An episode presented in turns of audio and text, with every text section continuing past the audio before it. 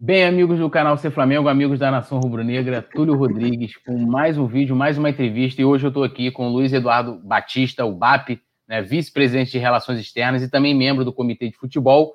E já quero agradecer aqui ao BAP. Depois de cinco anos, a gente fez a última entrevista em 2015. Como era diferente o Flamengo naquela época e como o Flamengo está hoje. E legal também que né, você que iniciou o processo lá em, em 2012, né, na, na época da campanha, depois ficou um bom tempo na, na primeira gestão do Bandeira e voltou agora.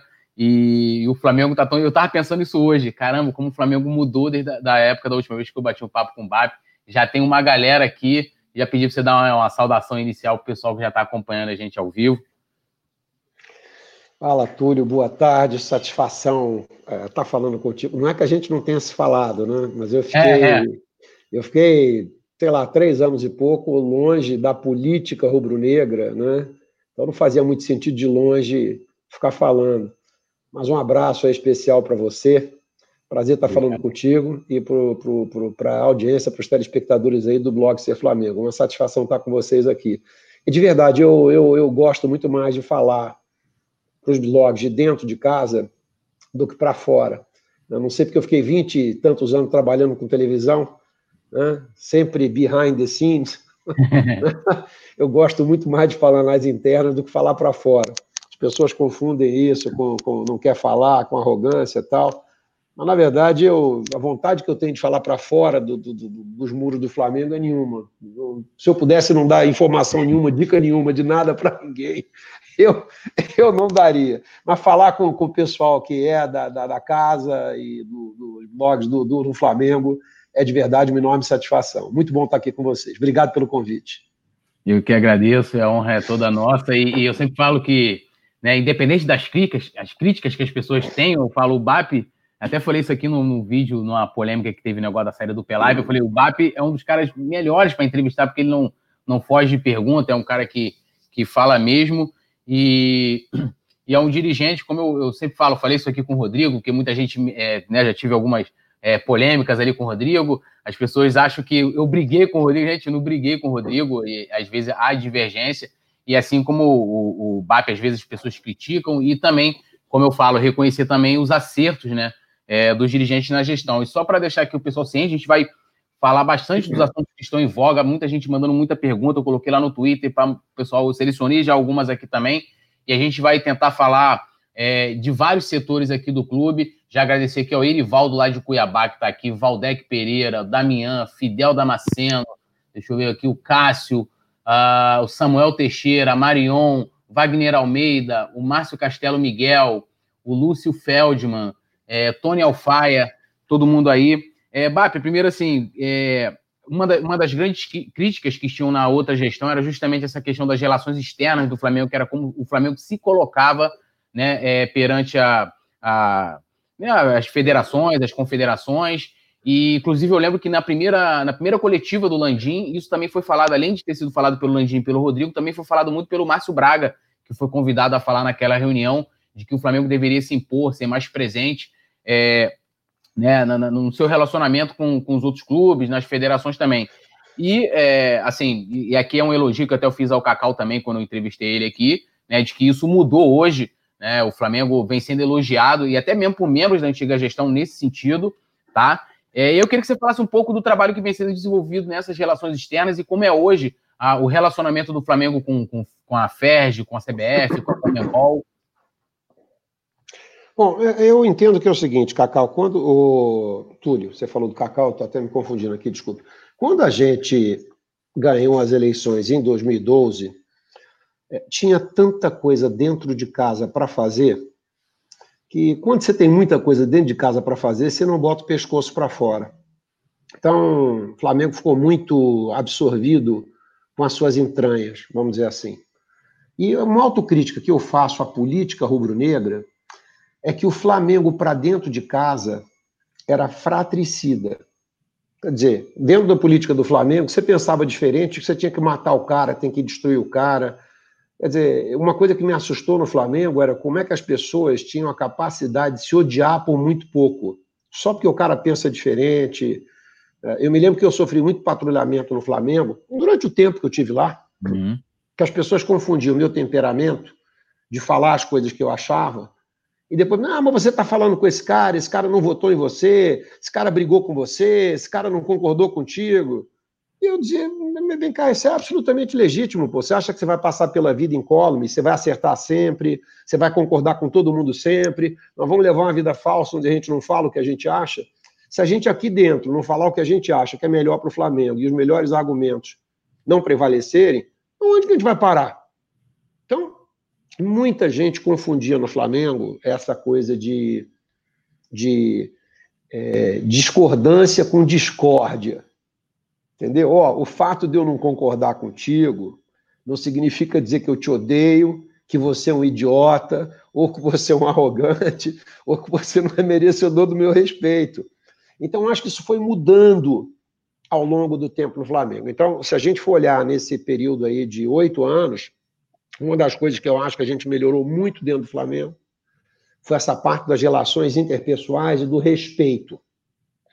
Ultimamente, essa coisa recrudesceu um pouco, porque, enfim, é, eu, eu, na minha visão, eu não concordo é, com, com a politização do clube. Eu acho que política, é, se política resolvesse o mundo, teria paz no mundo. Então, se você vai para um ambiente onde é o futebol, onde a paixão exaspera todos os nossos, os nossos sentimentos, se você for ainda botar umas pitadas de política nisso aí, meu amigo, a coisa fica enlouquecida. Mas, mas tirando isso, eu acho que quando a gente olha o filme do Flamengo, o filme político interno do Flamengo, eu acho que a gente evoluiu bastante nos últimos oito anos. A parte de relações externas, quando a gente resolveu montar a chapa em torno do Landim, Túlio, é assim, a gente entendia que o Flamengo. É, tinham três coisas que a gente identificava muito claramente e que a gente entendia que a gente podia, tinha que mudar e que a gente sabia como mudar. A primeira delas era que o Flamengo tinha uma fama de chorão e de mimimi. O Flamengo, ao invés de reclamar com quem tinha que reclamar, ia reclamar na imprensa. O que, que acontecia? Quem recebia a reclamação do outro lado ficava incomodado, achava que se o Flamengo tivesse algo para reclamar, o Flamengo devia reclamar no privado e não devia a público reclamar. E é difícil você dizer que o Flamengo teria sido prejudicado por isso. Eu não chegaria tão longe, mas eu não tenho a menor dúvida que a boa vontade com o Flamengo era zero. Eu não tenho a menor dúvida de dizer que, na dúvida, qualquer coisa dentro ou fora de campo era contra o Flamengo. O segundo aspecto era de que o Flamengo se omitia de algumas discussões importantes do futebol brasileiro. Tá certo? O Flamengo não participava de algumas discussões que seriam importantes. Por exemplo, calendário, tá certo? Premiações, uh, política de, de, escala, de escala de árbitros, tabelas de campeonato, enfim. O Flamengo ficava em casa e essas coisas, ela, entre, entre ela ser divulgada e ninguém saber de nada, Túlio, é onde tudo acontece. Na hora que sai uma tabela no Campeonato Brasileiro, eu, eu, eu, acho interessante que as pessoas começam a discutir: ah, mas olha a ordem, o Flamengo está jogando muito fora, o primeiro turno do, do Flamengo está tá, tá, tá mais carregado no início do que o do Palmeiras, está mais complexo. Essa, essa hora é a hora que você só tem que chorar, porque tudo já foi decidido. Então, se você não participa proativamente nas fases anteriores, você depois vai ficar à mercê do que aconteceu. E a terceira, que talvez seja mais importante, é o seguinte, Túlio: quando você não sabe o que você quer na vida, ou quando você não sabe onde você quer ir, qualquer caminho leva você lá. Sai andando, meu irmão, sai vagando pelas ruas aí, tudo bem. Então eu entendi que o Flamengo tinha que cumprir esses três preceitos né, e tinha que se fazer representar, tinha que conversar com os interlocutores né? Flamengo sendo o clube de maior torcida do país, não podia o Flamengo não conversar com o governador sobre Maracanã, com o prefeito sobre condições de, de policiamento, com o governo federal sobre, sobre é, as leis é, que, que, que, regem o futebol no Brasil. O Flamengo não, não era o que o Flamengo devia fazer, o Flamengo tinha obrigação de fazer isso. E nós traçamos um plano. Um plano na parte de relacionamento pessoal, com federações, com confederações, é, com governos, com, com, com, com, polícia militar, que no Rio de Janeiro tem um peso importante, com as comissões de arbitragem na Comebol, com comissão de arbitragem na CBF, dentro da própria CBF, na FIFA, tá certo? Então, o Flamengo se fez é, presente em todos esses órgãos durante o ano. Então, ele sabe o que o Flamengo acha. É, no início, eles acharam estranho, porque o Flamengo ficou talvez 20 anos afastado é, desse, desse tipo de palco. Mas o nosso retorno, depois de dois ou três meses, foi muito bem recebido. E hoje, a, eu entendo que o Flamengo, é, eu acho que se a gente quiser falar com o Papa, a gente fala com o Papa. A gente não desrespeita, a gente não fica fazendo críticas tolas em público. Se eu estou chateado contigo, Túlio, eu ligo para você, vou resolver o meu problema com você. Né? O Flamengo não praticava isso. O Flamengo reclamava ao vivo, tá certo? E elogiava no privado, que é errado. Então, eu entendo que a gente fez um ajuste de atitude, de comportamento. Nós começamos a estratificar também as ações. Tem o layer que é político na atuação da gente, que onde a gente entra, eu particularmente entro, para tentar pavimentar e pacificar o que o Flamengo acha que é o adequado. E depois que essa fase está pacificada, Túlio, a gente vem trabalhando no como. E aí eu tenho gente que trabalha comigo. Eu tenho o Alexander que trabalha comigo junto, junto a governos, eu tenho o Cacau que trabalha comigo junto à federação, eu tenho o Bruno que trabalha comigo em relação às tabelas de Comebol e de, e de, é, é, e de FERJ ou de, de CBF, enfim. Então, a gente tem um trabalho coordenado que tem dado frutos para o Flamengo. Eu, eu, acho que é interessante das pessoas lembrarem o seguinte: é, eu tive durante muitos anos, e eu admito até que eu possa ser enviesado, porque como torcedor, você, você assim, eu nunca vi, eu, todos os jogos do Flamengo, tudo isso é uma curiosidade, eu vejo duas vezes. Eu vejo o jogo do Flamengo em si, onde eu acho que está todo mundo querendo foder o Flamengo, querendo roubar o Flamengo, passar a mão no Flamengo, enganar a gente e tal. Eu fico enlouquecido, ainda que a gente ganhe. E aí eu baixo a bola, gravo o jogo e no dia seguinte eu vou ver. Eu sempre acho que adulteraram a fita. Eu falo, pô, mas não foi tão grave como eu senti ontem. Então eu fui aprendendo com o tempo que a emoção que a gente sente enquanto torcedor, ela não pode embotar a nossa capacidade de pensar nem fazer com que a gente acuse as pessoas de forma leviana no calor da batalha do jogo. Então, isso foi um aprendizado que a gente teve também. Né? Houve momentos no ano passado que, de alguma maneira, assim, eu mandava mensagem durante o jogo para o caboclo, era uma loucura, depois me arrependi, entendeu? Falei, pô, que vergonha, que mico que eu estou fazendo.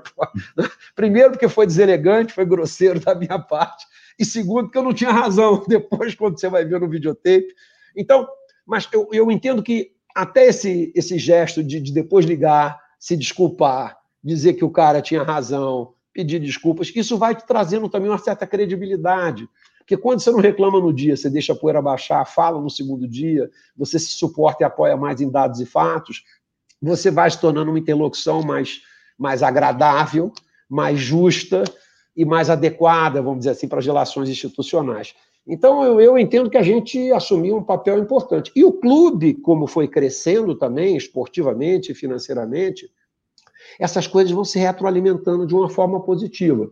Então, eu já vejo mais recentemente é uma porção de autoridades que eu não entendo exatamente por quê, elas reconhecem um peso político no Flamengo e querem a opinião da gente, querem convidar a gente para participar de seminários, de discussões, é, sobre protocolo médico. Essa, essa, esse, esse, é um caso interessantíssimo. Quer dizer, é, por que, que o Flamengo deveria liderar uma discussão sobre protocolo médico no Brasil e na América do Sul?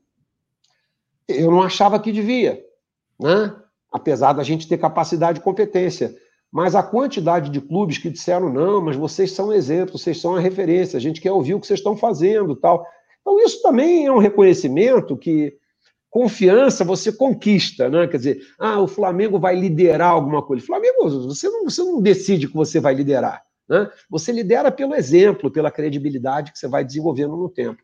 Então, acho que na medida em que a gente vai construindo essas coisas e botando um tijolinho cada dia, Túlio, você vai, de alguma maneira, é, é, angariando apoio, compreensão, respeito, admiração, e aí você ganha o espaço que eu entendo que é justo para o Flamengo. Então, e isso, isso é contínuo, né? isso vai acontecendo, vai mudando todo dia tal. Mas eu entendo que a gente assumiu um protagonismo é, nisso em pouco mais de um ano que eu julgava inacreditável um ano atrás. A gente tem um espaço e uma entrada em todos os órgãos agora que é, eu acho que é fantástico. E eu acho que isso está à altura da dimensão do Flamengo mesmo. Eu acho que isso, é uma, isso foi uma, isso foi uma grande conquista dessa, nova gestão, dessa nossa gestão agora, na nova, na nova gestão do Landim. E eu tenho muito orgulho de fazer parte e ter contribuído para isso. É, e agora, assim, é, queria que você falasse um pouquinho também como é a, a, sua, a sua atuação dentro do. a sua atuação e a sua atribuição dentro do Conselho de, de Futebol. Então, o, o futebol, Túlio, o que a gente entendia, é, a gente começou quase seis meses antes das eleições, a gente começou a definir como é que seria o, o, departamento do futebol dos sonhos da gente. Tem muita gente que entende futebol, que já viveu isso. Então a gente começou primeiro a desenhar o que, que era o ideal, onde a gente queria chegar. Depois a gente fez uma análise, um checklist de onde que a gente estava. E tinha um gap, tinha uma diferença entre o que a gente tinha e o que a gente gostaria de ter em vários aspectos. Né? Então, tinha a parte de organização, tinha a parte de indicadores, é, tinha uma coisa que me incomodava muito particularmente, que era assim, alguns caras faziam um trabalho sensacional no ano e não ganhavam um salário de bônus, ou um bônus, uma premiação, certo? Então, o Flamengo tinha uma cultura, uma cultura de que se não vencer, tudo bem.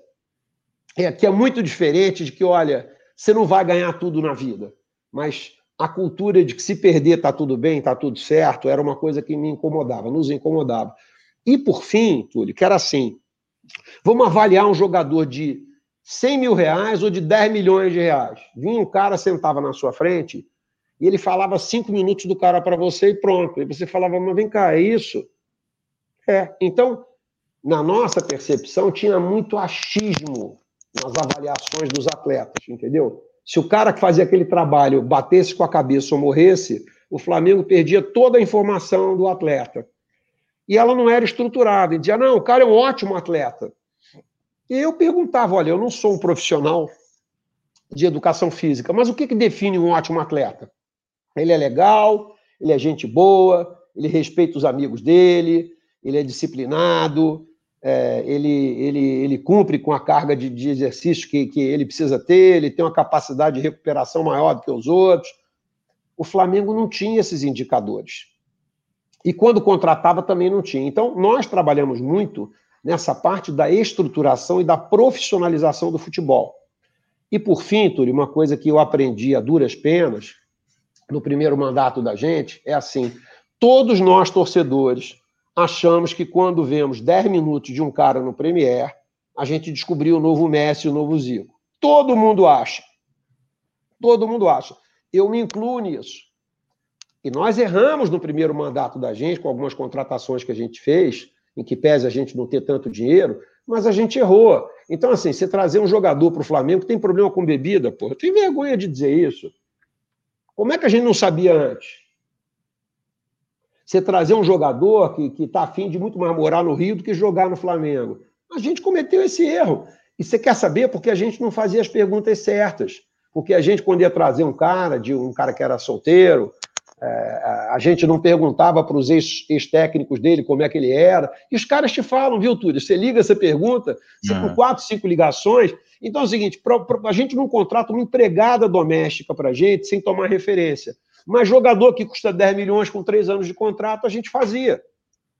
Não podemos culpar ninguém disso, tá certo? Uhum. Então, nós começamos a definir algumas coisas que a gente gostaria que esses caras tivessem. E do outro lado, a gente escreveu o que, que não pode ter de jeito nenhum. Não pode ter alma de perdedor, não pode ser acomodado, não pode gostar de chinelinho, não pode ter problema com bebida, não pode ser um cara que está sempre tá certo na noite ou, ou trazendo encrenca, que está fora das páginas esportivas. Então, o que, que acontece? A gente criou um conselho onde uma equipe de profissionais prepara todos esses dados para a gente, e quando eles vêm apresentar o, o, o, jogador, ele fala: o jogador Túlio. O jogador Túlio, ele é um jogador para a gente A, B ou C. E ele vai mostrando em cada uma das valências que a gente avalia o cara, como é que ele é avaliado. Depois que eles passam todas essas informações, a gente vai para o mundo do futebol e os caras dizem: pô, eu preciso de um ponto, ou preciso de um goleiro, ou preciso de um zagueiro, ou preciso de um volante, por qualquer razão, ou porque eu tenho um jogador de mais idade no elenco, ou porque o contrato dele está acabando. Então, o Flamengo, cara, costumava contratar Flamengo ia para o shopping para trazer uma calça que a gente precisava comprar, voltava com um par de tênis, dois óculos em promoção e um sorvete Hagen que a gente comprou. Independentemente do óculos, do tênis e do sorvete serem ótimos, o elenco ficava totalmente desequilibrado. Então, o, quem colocava os jogadores do Flamengo eram os agentes, e não o Flamengo buscar os jogadores que ele queria. Então, quando você muda essa dinâmica e você organiza, e você bota cinco caras votando, o que, que acontece? Os cinco não concordam sempre. Mas no início, era assim: ah, deu 3 a 2 uma votação. Olha, por que, que você está votando contra? Ah, eu acho que o Túlio está velho para jogar no Flamengo. A gente voltava para os caras de análise e falava: olha, nós achamos que esse cara pode estar tá velho. Ele tinha o ônus da prova de provar para a gente que o cara estava velho mesmo ou não, de acordo com o calendário do Brasil. Então, o que, que acontece? Quando você tira a emoção da escolha e você profissionaliza esses passos, o resultado é esse que a gente está vendo. Não é à toa que a gente fez 12 ou 13 contratações em 15 meses e que todas elas, em tese, deram certo ou foram, ou foram muito felizes. Por quê? Porque todas as contratações foram feitas assim. No início desse ano, a gente começou a expandir isso para a base, né? então o sub-20 quem tem 17 anos para cima vai começar a ser avaliado nos mesmos critérios. E quando a gente, agora, uma das coisas que nós estamos fazendo agora é de que a gente está começando a se questionar dos garotos que a gente tem. Uma das perguntas que a gente faz, quando ele faz 17 anos, é se ele vai jogar no time profissional do Flamengo, sim ou não. Se ele não vai jogar, ele vai ter que ir embora, Túlio. Vai acabar essa história da gente chegar todo ano e ter 20, 22 caras que chegam na idade Aí você descobre que o cara não vai jogar no Flamengo. Eu acho que isso não é bom para o Flamengo, porque o Flamengo perde tempo com quem nunca vai jogar ali. E é ruim para o atleta, que quando chega com 20 anos, ele acha que o próximo passo dele é o profissional, e o cara perde, acaba perdendo dois, três anos da vida dele, porque ele, olha, se você não vai dar certo aqui, cara, toca a tua vida, vai adiante. Então, nós estamos começando a aplicar agora para a gestão da base e para a contratação de jogadores mais jovens os mesmos preceitos que a gente implementou no futebol profissional. Então, é assim: erradica emoção, fatos e dados, você escolhe, não precisa ter necessariamente unanimidade, mas assim, mas em geral, as aprovações ao longo do tempo, que no início chegava a ter um 3 a 2 que era assim uma coisa meio dividida, hoje, em geral, cara, ou é 4 a 1 ou 5 a 0 e esse ponto do voto contra, antes da gente assinar contrato com o cara, a gente vai lá e conversa com ele, quando é uma coisa de comportamento, olhar no olho do cara e perguntar como é que vai ser, cara, se você vier para cá e você der problema, dizer que você é problemático na relação com outros atletas tal. Né? Então a gente tenta ter esse tipo de conversa, porque a gente entende que, primeiro, que nas relações humanas é bom, segundo, que é combinado não é caro, né? Depois você quer dar uma chamada no cara, você diz, ó, oh, quando eu fui te contratar, eu te falei sobre isso aqui, sobre bebida, eu te falei sobre noite tal. Eu acho que a relação fica mais, mais correta. Então, é assim: acabou o achismo no departamento de futebol do Flamengo.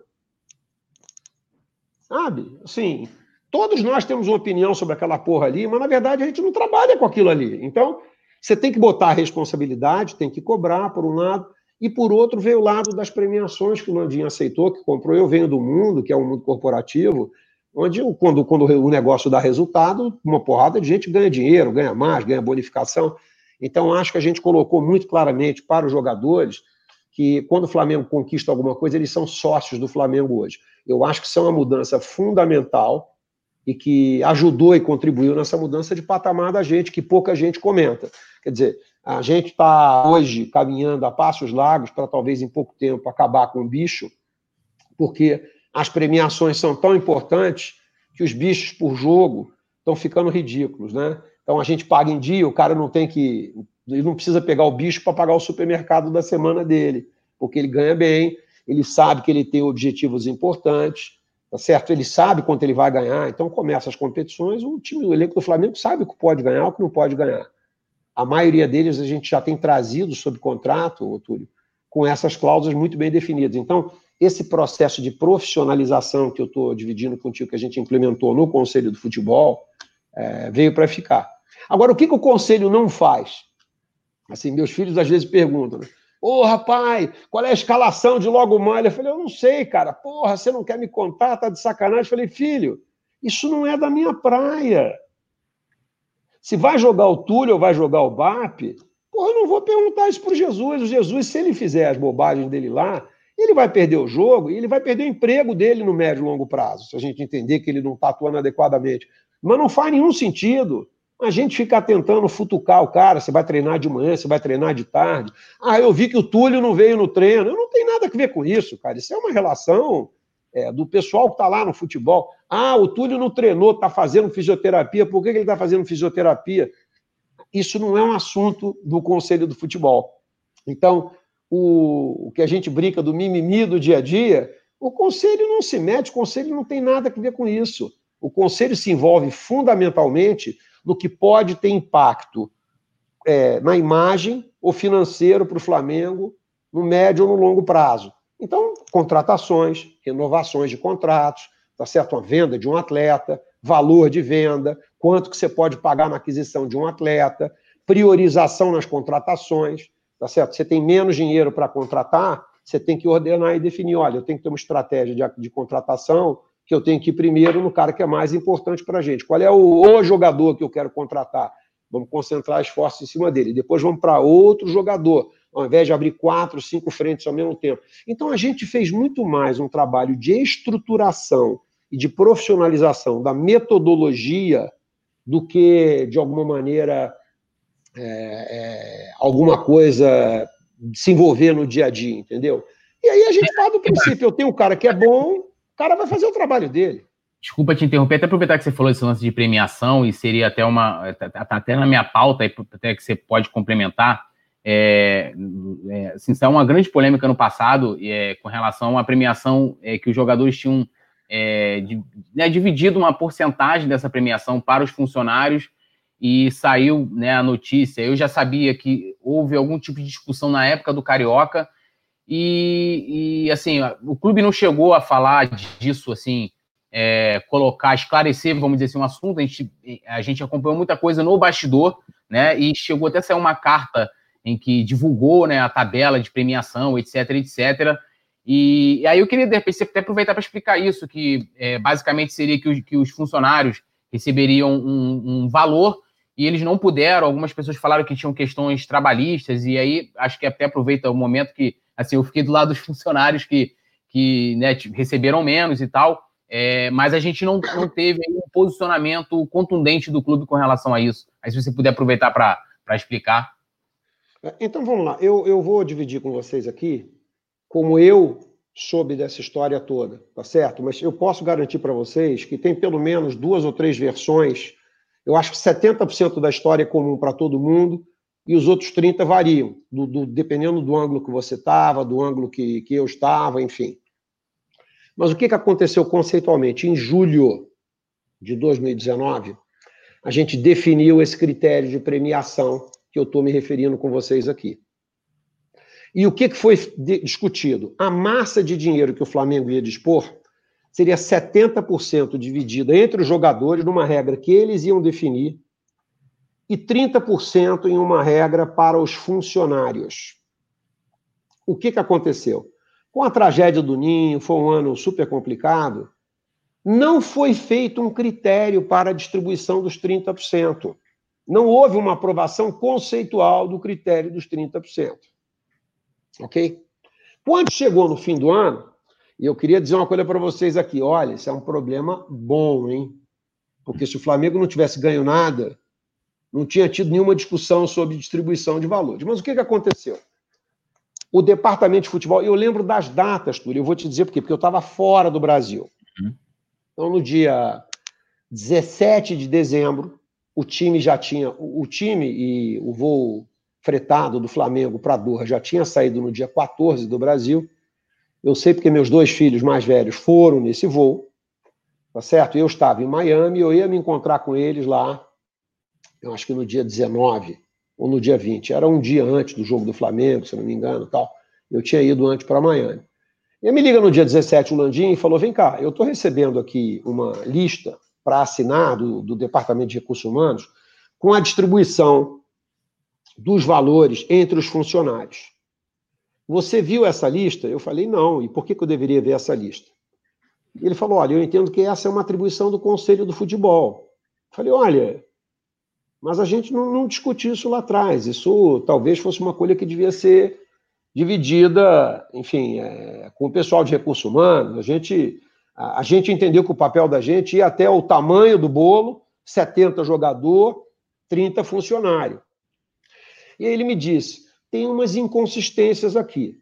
Então, tinha algumas inconsistências importantes, assim, é, que tinha alguns erros crassos, tá certo? Do tipo, é, o cara numa posição é, baixa na, na hierarquia do Flamengo, que ele recebia um salário que era metade do que ele devia receber naquela posição. Uhum. Que é um erro.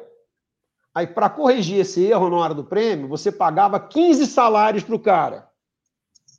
Que é um absurdo para um cara que estava ganhando 2 mil reais, ganhar 15 salários. Aqui, uma, uma 30 mil é justo. Por quê? Porque ele devia ganhar 5. A gente dizia, gente, nós não podemos fazer uma, uma, uma, uma, uma equivalência dessa agora aqui. Nós temos que separar os problemas. As, as, as, varia, as variações de salários, elas têm que ser ajustadas antes disso. A segunda coisa era de que você tinha gente que conceitualmente a gente entendia que não devia ganhar bicho. E isso havia sim sido discutido pelo Flamengo em julho, mas não tinha sido informado às pessoas. Então, vou te dar um exemplo assim, o Flamengo tem lá, sei lá, cinco fisioterapeutas. O fisioterapeuta que viaja com o time, que está tendo hora extra e tudo mais, ele ganha a, a parcela dele do, do, jogo que ele viajou, que ele acompanhou com o time. Mas os outros quatro não deviam ganhar nesse jogo, por exemplo. Tá certo? Então, tinham alguns conceitos que eram pacificados dentro do clube e que já deviam ter sido corrigidos, que não foram corrigidos ao longo do ano, muita gente de dentro do clube, e aí vem as explicações, encrenca de ninho, é, a, a, o desarranjo que foi no clube, e quando chegou na hora do casamento, no dia do casamento, começou -se a se dizer, pô, mas as flores não estão legais, o bolo não era esse que eu queria, a champanhe não está gelada, então definitivamente ali não era o momento para estar tá sendo discutido aquilo. E o que, que aconteceu? O Landim estava em Doha, e a maior parte dos funcionários do Flamengo que podiam operacionalizar aquilo estavam lá também. Então, o que, que o Landim falou? Eu não vou pagar isso agora, tá certo? No dia 20. Vou pagar a parte dos atletas, que não tem dúvida, porque era praticamente um cálculo matemático. Então, era uma planilha de Excel com contas matemáticas, com critérios que os jogadores definiram, que a gente não se envolveu e que, claro, não tinha esse tipo de problema que eu te falei, porque os valores são muito maiores. Sim. Então, o que foi decidido? O que, o Landim falou? Olha, eu, eu, eu quero entender bem esses critérios, eu quero ajustar esses, essas discrepâncias, tá certo? A gente ajusta as discrepâncias, a gente paga o que tem de bonificação e automaticamente a gente corrige todos esses equívocos para o ano seguinte. E aí ele falou: não vamos conseguir fazer isso aqui de Doha, porque a gente não tem acesso a todos os sistemas. Então a gente volta para o Brasil e no dia 26 a gente, a gente resolve isso. Muito bem. O que, que aconteceu no dia 20 de dezembro, que era a véspera da final para a gente? A gente acorda e aparece na imprensa que a gente estaria vivendo uma crise por causa da distribuição da premiação. E que a preocupação era de que a gente não fosse pagar. Então, aí, aí, teve, aí teve três coisas muito sensíveis que aconteceram. A primeira é porque, olha, não existe a gente não combinar, com, a gente não cumprir com o que a gente combinou. Nós temos, temos defeitos como seres humanos, mas esse a gente não tem. Hum. Dois, esse assunto foi comandado de uma maneira assodada e de forma a assustar as pessoas que foram ditas: você não vai receber nada. Isso contaminou o ambiente com os atletas que deviam estar calmos para o jogo. E os caras começaram a pressionar a diretoria no sentido: porra, mas que merda é essa? Que sacanagem é essa com os funcionários? Ei, Túlio, eu estou tentando contar aqui em poucos minutos, mas uhum. demorou horas para entender qual era o problema. Porque na cabeça do Landim, era assim: é claro que eu vou pagar. Quem disse que eu não vou pagar? Eu só não vou pagar dia 20, vou pagar dia 26. Eu preciso fazer um ajuste. E aí o que, que aconteceu? no meio dessa confusão toda, nós tínhamos um personagem cujo trabalho era exatamente pacificar essas relações. E a gente descobriu, com muita surpresa, que ele era um dos caras que ficava falando para as pessoas que elas não iam receber nada, que elas iam ser sacaneadas. E a razão, no fim das contas, disso era porque ele entendia que no processo de revisão, ele achava, sem ninguém dizer para ele, que o bônus dele, que estava na planilha que vazou, ia ser reduzido. Então, veja, uma, uma maluquice, uma viagem, uma, uma, um surto. E o que, que acontece? Vai na imprensa, a gente vai avaliar o que está acontecendo dentro de casa, e, e o Landim ficou, enfim, é, enfurecido com esse assunto, foi atrás das informações, concluiu o que concluiu e tomou a decisão que, que, que, que, que ele tomou. Okay? Muita gente, na ocasião, disse: ah, foi o BAP que tomou essa decisão. Assim, cara, se eu tivesse tomado essa decisão, não tinha problema nenhum de dizer que eu tomei a decisão, porque eu não me escondo de nada, eu não tenho nenhuma. Assim, eu, eu, quando eu acredito em alguma coisa, eu acredito eu falo. Se tivesse sido eu que tivesse tomado a decisão, eu estava dizendo aqui para vocês: tomei a decisão, certo ou errado, tomei a decisão por isso, por aquilo, enfim. Mas naquela ocasião, em que pese eu não ter tomado a decisão, eu apoiei 100%. Porque aquela atitude, Túlio, um erro daquele tipo, cometido por um garoto de 25, 30 anos, era aceitável.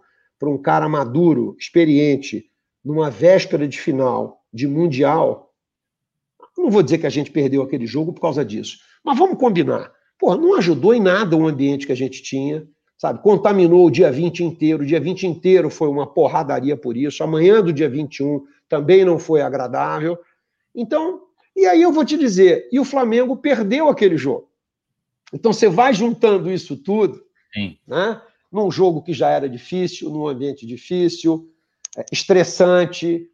É, mas eu vou te dizer, eu acho que o mais, o pior de tudo foi, ver, foi alguém vender para os jogadores que a gente podia não cumprir com o que a gente combinou, porque isso não existe para a gente. Aliás, isso estava lá atrás, nos alfarrábios da gente, quando a gente ganhou em 2012, tá certo? A gente cumpre com o que a gente combina. O Flamengo vai ter palavra. Então, isso aí era, era dar uma trincada no cristal. Então, foi isso que aconteceu com aquela premiação. E você quer saber? É assim, é, para algumas pessoas o dinheiro era relevante, mas eu vou te falar, as alterações e os ajustes que foram feitos foram muito razoáveis, muito razoáveis no, no conceito, tá certo?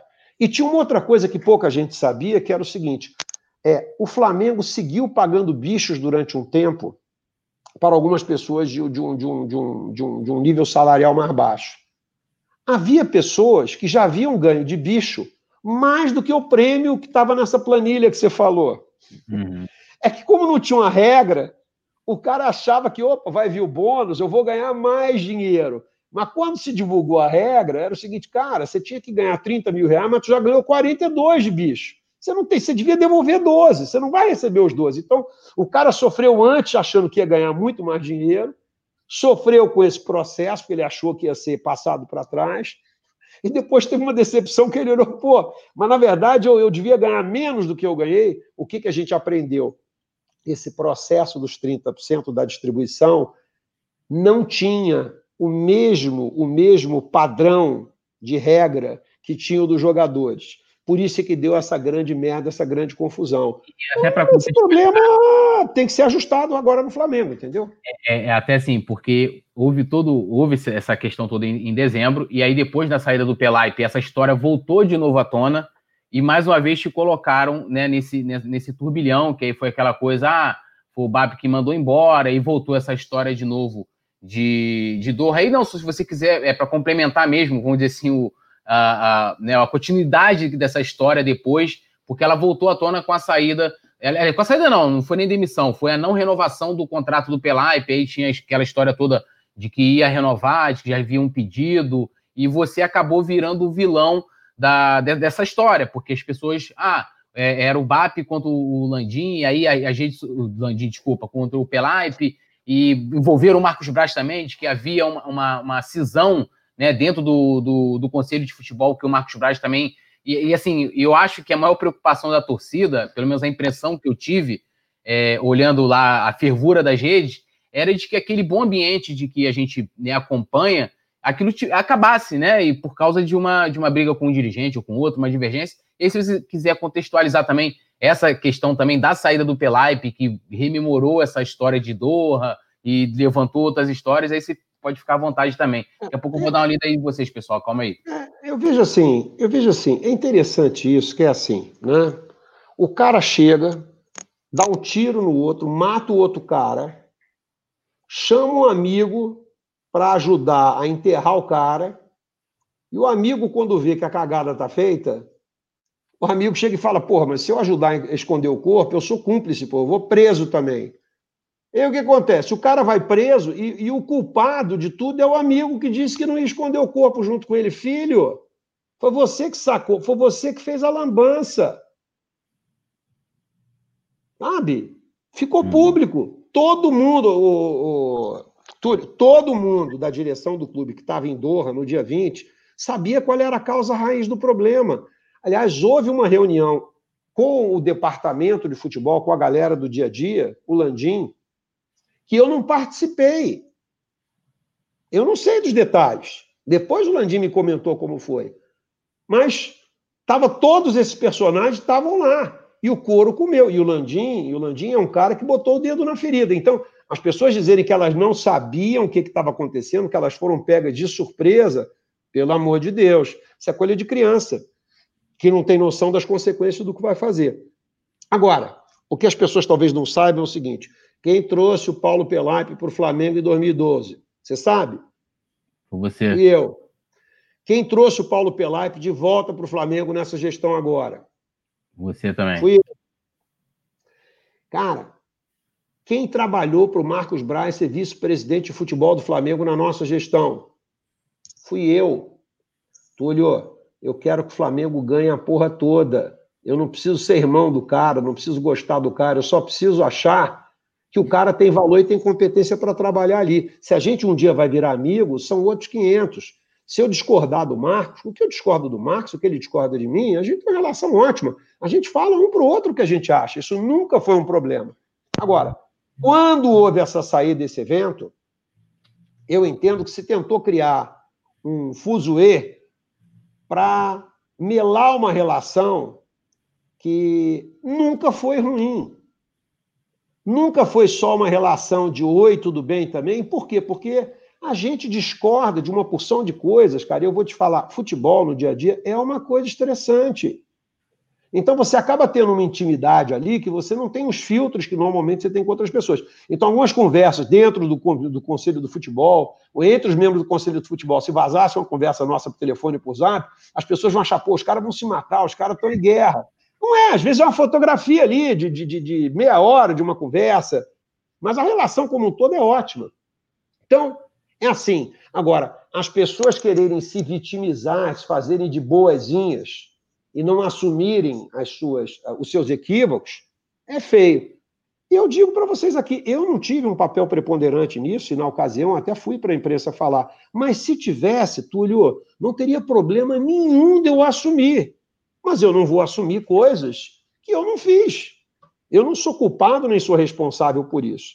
Tá certo? Agora, se alguém tinha expectativa de que o cara mata alguém e eu vou ajudar a cobertar o crime do cara, ou o mal feito do cara, porque de alguma maneira é, eu, eu, eu, eu, tenho, eu, eu tinha uma relação boa com a pessoa, de maneira nenhuma, cara. O Flamengo é um negócio muito importante. Então, e hoje, assim, e hoje tem alguma relação com ele, com, com, com o Pelai? Não, não, nenhuma. Nenhuma e nem quero ter.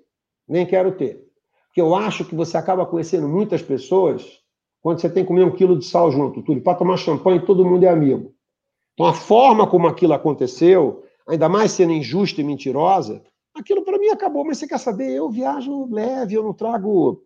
Sabe? Essas coisas eu descarto da minha vida, cara. Eu, eu, eu, eu tento levar a vida só com bagagem de mão, entendeu? Não fico, não sou daquele tipo de cara que fica cheio de ódio no coração, guardando 30 anos a chance de jogar uma pedra no cara, porque ele me deu uma banda na pelada, porque eu acho que ele me passou para trás. Eu, eu não tenho esse tipo de sentimento em mim. Então, toca a vida. Agora, é, voltar a ter algum tipo de relação com a atitude que houve, não tem chance. É, o... Só agradecer aqui o Márcio Viana, ele tá falando aqui, ó, ele fez um superchat aqui, ele falou, obrigado, BAP, ao grupo que tiraram o Flamengo da lama. E ele tá me perguntando se eu prefiro superchat ou, o sticker, é isso? Cara, eu, eu, nem vejo isso, mas você pode ficar à vontade. Agradecer o Márcio. É, BAP, assim, colocar mais um centro de, de polêmica aqui, é, eu estou tentando pegar um pouco da ordem cronológica de algumas coisas que aconteceram, é, até para poder ter a oportunidade de você esclarecer, porque, assim, eu falo isso direto com o Bernardo. Falei assim, Bernardo, eu quero levar o pessoal lá para trazer a versão do, né, do, do, do Landim, do BAP, eu preciso conversar com. Um, porque, assim, quando eu, eu, vou fazer a crítica, eu quero fazer a crítica corretamente. Pô, ó, o BAP, ele fez isso aqui. Ó, o BAP não fez isso aqui, mas isso aqui foi ele. Então, posso dizer ali que, que o BAP fez, se foi bom ou ruim, dentro da minha opinião, que muitas vezes também pode não estar tá, não tá correta.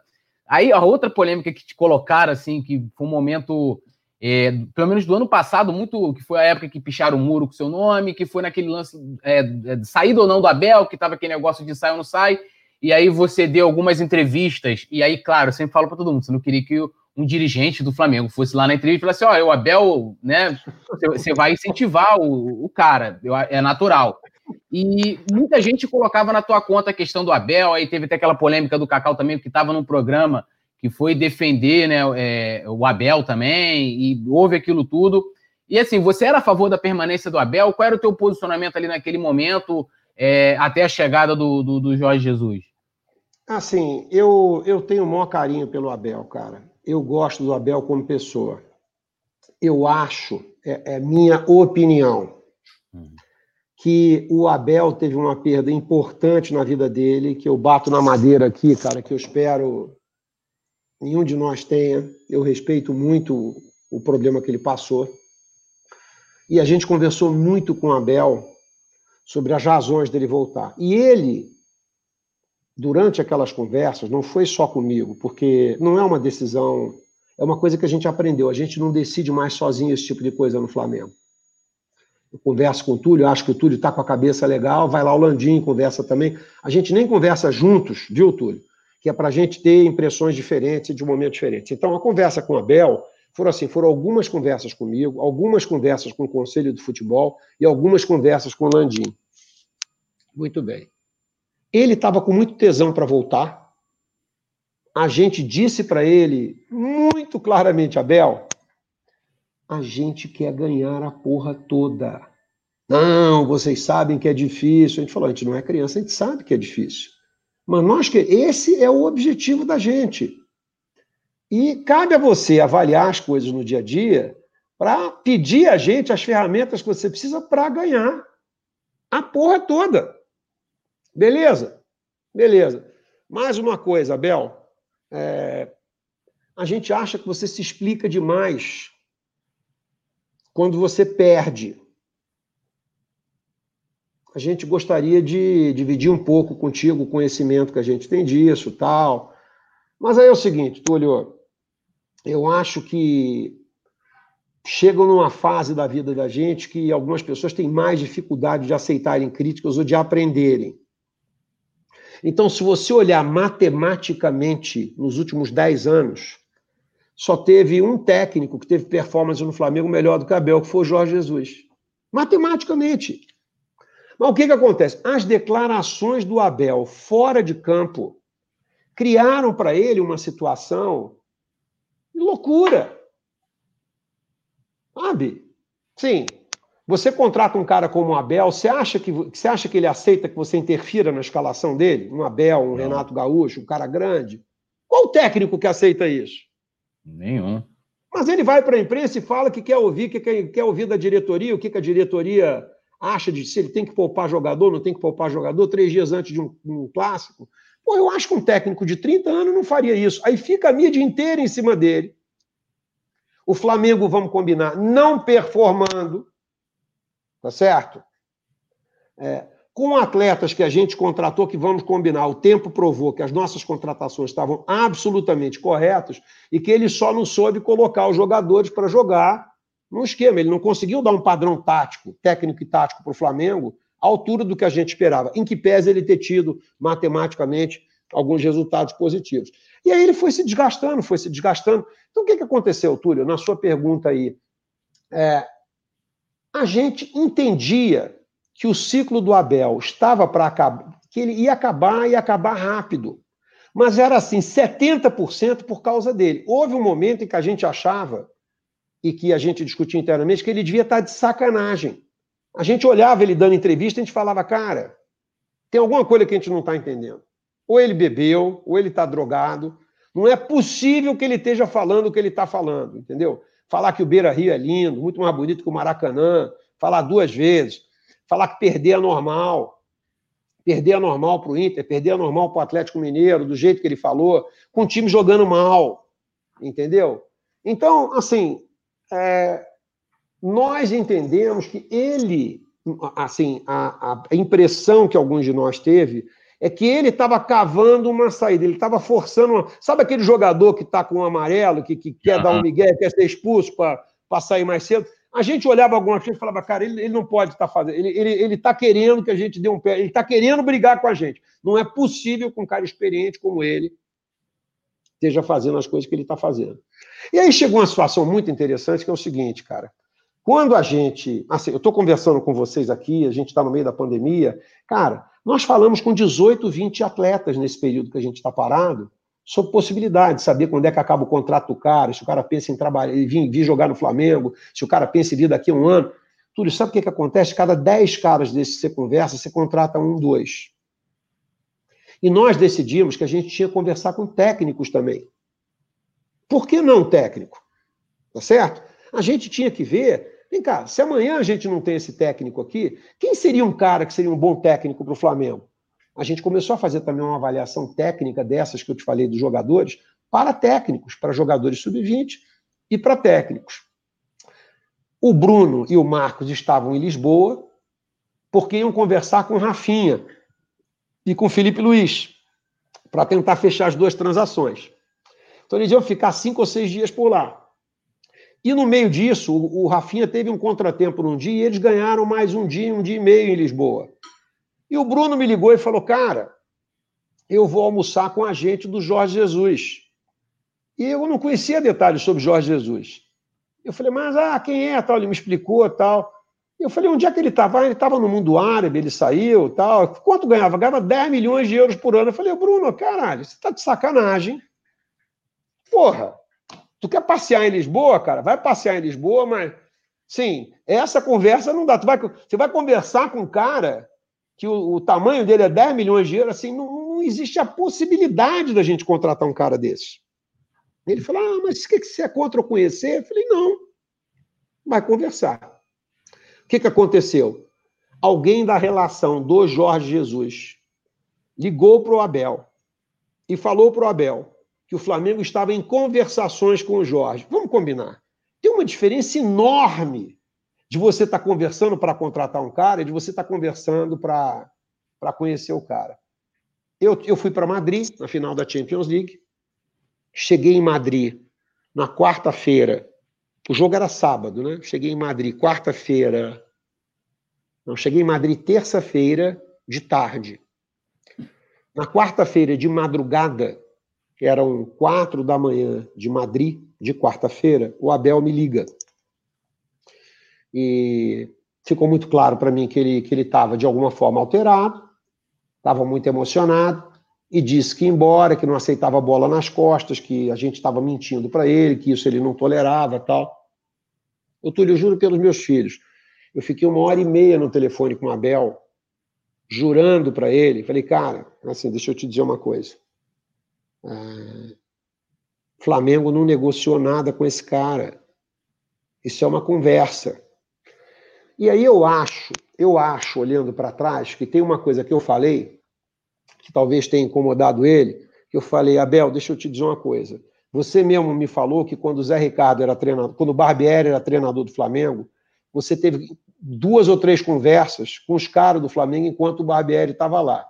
E aí ele ficou incomodado, ele falou: não, não é a mesma coisa. Eu falei, Abel, sabe o que, que acontece? Não é a mesma coisa quando não é com a gente. Mas aquelas conversas, os caras não queriam te conhecer, eles queriam te contratar de fato. Eles fizeram uma proposta firme financeira. E você me disse que não aceitou porque você não sabia o que ia acontecer cinco meses depois com as eleições no Flamengo, que é legítimo. Mas olha, é muito diferente do que está acontecendo aqui. Bom, uma hora e meia de conversa, eu falei, olha, eu acho que você tem que conversar com o Landim. Ele conversou com o Landim, bom, 8 horas da manhã de Madrid, que seriam 4 da manhã do Brasil. Eles me ligaram, o Landim ligou e falou, ó, o Abel não, não, não, vai, não vai ficar com a gente. Bom, a gente tinha jogo sábado contra o Fortaleza tinha jogo terça-feira contra o Corinthians pela Copa do Brasil. Eu voltei a falar com o Abel, porque depois ia ter a paralisação para a Copa América. Eu falei, Abel, deixa eu te pedir um favor. Não toma essa decisão agora, cara. Toma a decisão na terça-feira, depois do jogo com o Corinthians. Eu estou em Madrid. O Marcos está em Lisboa. O Bruno está em Lisboa. E o Landim está embarcando hoje à noite para Madrid também, que ele vem ver a Champions, que a gente vem ver a Champions todo ano. Cara, deixa fechar esse ciclo. Não faz a menor diferença. São seis dias. E ele tomou a decisão de que ele ia sair ali naquela hora. Eu falei, Abel, a gente segurou muito a sua onda aqui nesse tempo todo. Muito. Eu estou te pedindo um favor, cara. Acredita em mim. Não porque eu quero ir embora. Eu falei, olha, cara, assim, se essa decisão é uma decisão de caráter pessoal sua, só me cabe lamentar, mas, enfim, tá tudo bem. Mas olha, é, não toma essa decisão agora. E ele resolveu tomar aquela decisão de forma assodada, por uma percepção que ele teve que não correspondia à realidade, tá certo? Mas você quer saber, Túlio? A minha avó dizia, né, que assim, a males que vem para bem, Deus escreve certo por linhas tortas. Naquele dia, no fim do dia da noite, o Bruno me ligou. O Bruno já estava em love com, com Jesus, já tinha achado Jesus um cara ótimo. Ah, o agente teria dito que ele veria com bons olhos é, uma adequação dele ao mercado brasileiro. E aí eu falei: bom, Bruno, eu acho que chegou a hora de você levar o Marcos para conhecer esse cara. Mandou uma ficha dele para mim. Eu vou conversar com o Landim. Ele me mandou, isso era, sei lá, 11 e pouco da noite, ainda deu tempo de mandar para o Landim. Landim veio voando de noite, vendo a ficha do Jorge.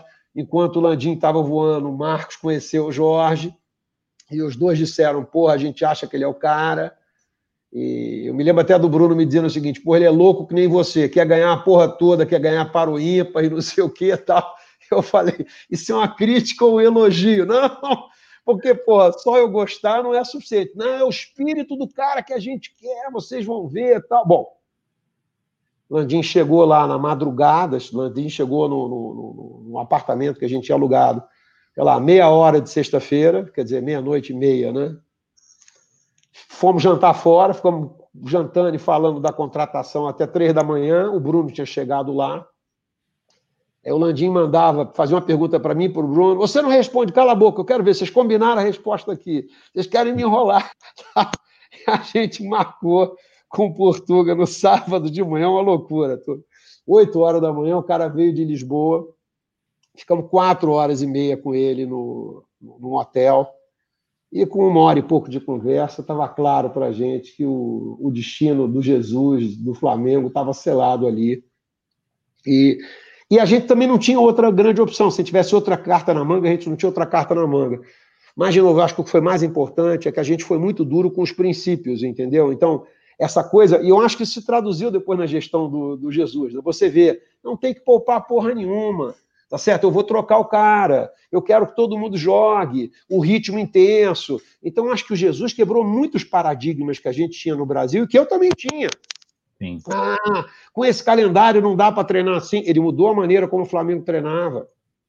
Tá certo? Ele falou: olha, para um calendário apertado, vocês não podem treinar como vocês treinam, que vocês vão realmente se estourar. Se você treinar puxado durante a semana, o jogador vai cansar na hora do jogo. Né? Então, é, ele, ele soube se adequar também ao Brasil, e, enfim, foi um casamento perfeito.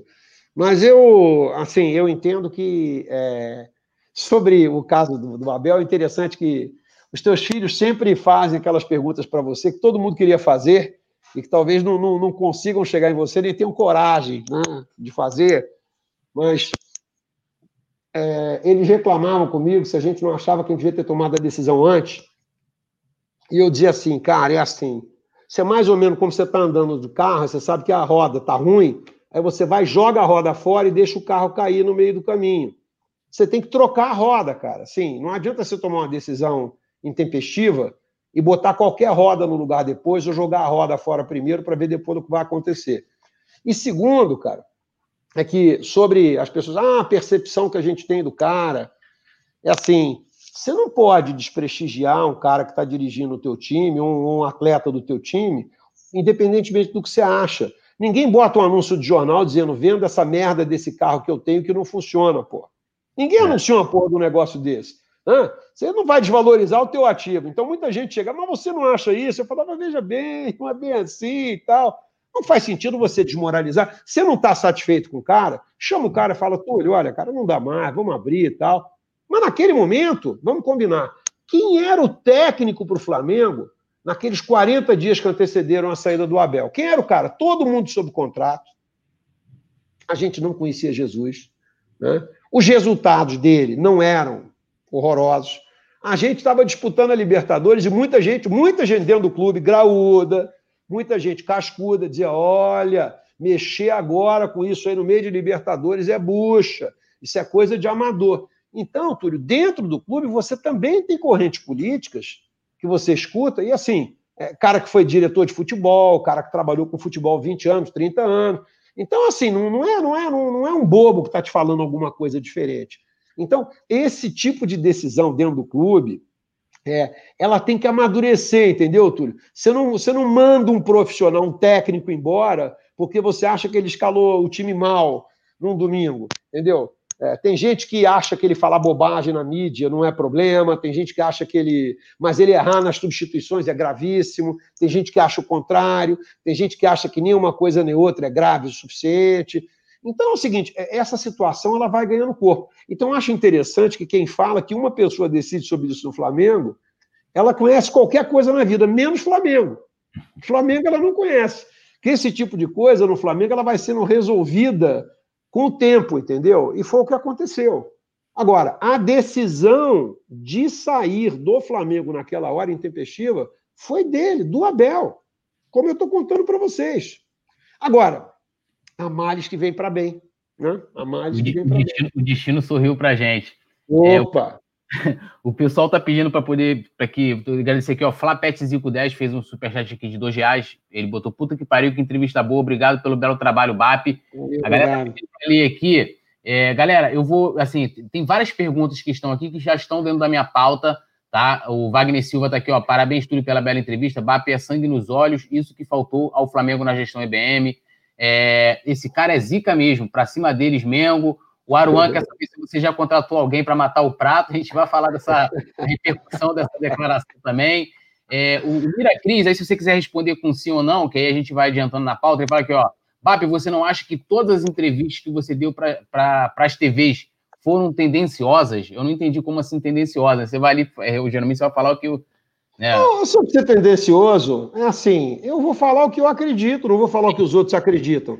Os outros é que falem o que eles acreditam. Então, só faltava ir para a televisão para defender o ponto de vista alheio. Então, eu não entendo tendencioso. É, eu posso até tá, eu posso não ter razão, mas se eu acredito, eu vou defender o que eu acredito. Então, é natural. É, o Gil Jack aqui, doido para ver o Mengão ganhar tudo, entrevista top. Pois, eu também. Música aqui, ó, Túlio. Boa tarde, Túlio. Saudações rubro-negras, saudações. É, a gente vai falar também sobre, sobre essa questão, o pessoal quer saber se vai, vai passar o jogo no, no Facebook, a gente vai falar disso também. É, Bap, agora entrando nos assuntos atuais, é, assim, o Flamengo vem sendo super criticado, e eu, eu lembro que quando o Flamengo estava para fazer o movimento para voltar a treinar, e aí lógico que, que o debate na época era diferente, do de hoje, eu também era contra de naquele momento voltar, e aí por uma questão simples, eu acho que se a gente parou no momento em que quase não se tinha casos e não tinha nenhuma vítima fatal, não faria sentido a gente voltar no momento em que a coisa era diferente. E até eu coloquei isso num vídeo que eu fiz e que eu falei, gente, é, eu não estou aqui criticando o protocolo, porque o, é, primeiro que era uma coisa recente até naquela época, né? E já estava sendo elogiado é, é, até mesmo pela federação que já estava discutindo o jogo seguro, um, o primeiro, né, o jogo seguro, que estava tendo como base esse protocolo que o Flamengo criou. É, e, mas hoje ainda continua o debate muito forte na imprensa, acho que a cada dia mais, sobre a volta do futebol. Né? É, e, e, agora já não era mais, nem mais o treino, né? Porque já diversos estados voltaram, os clubes aqui no Rio voltaram. É, e aí a minha pergunta é o seguinte: você acha que naquele momento é, é, era, nesse, é, é, era o momento ideal para se voltar a treinar e de que agora é o momento de se voltar a jogar futebol? Bom, eu vou responder para você. Sim, eu acho que sim.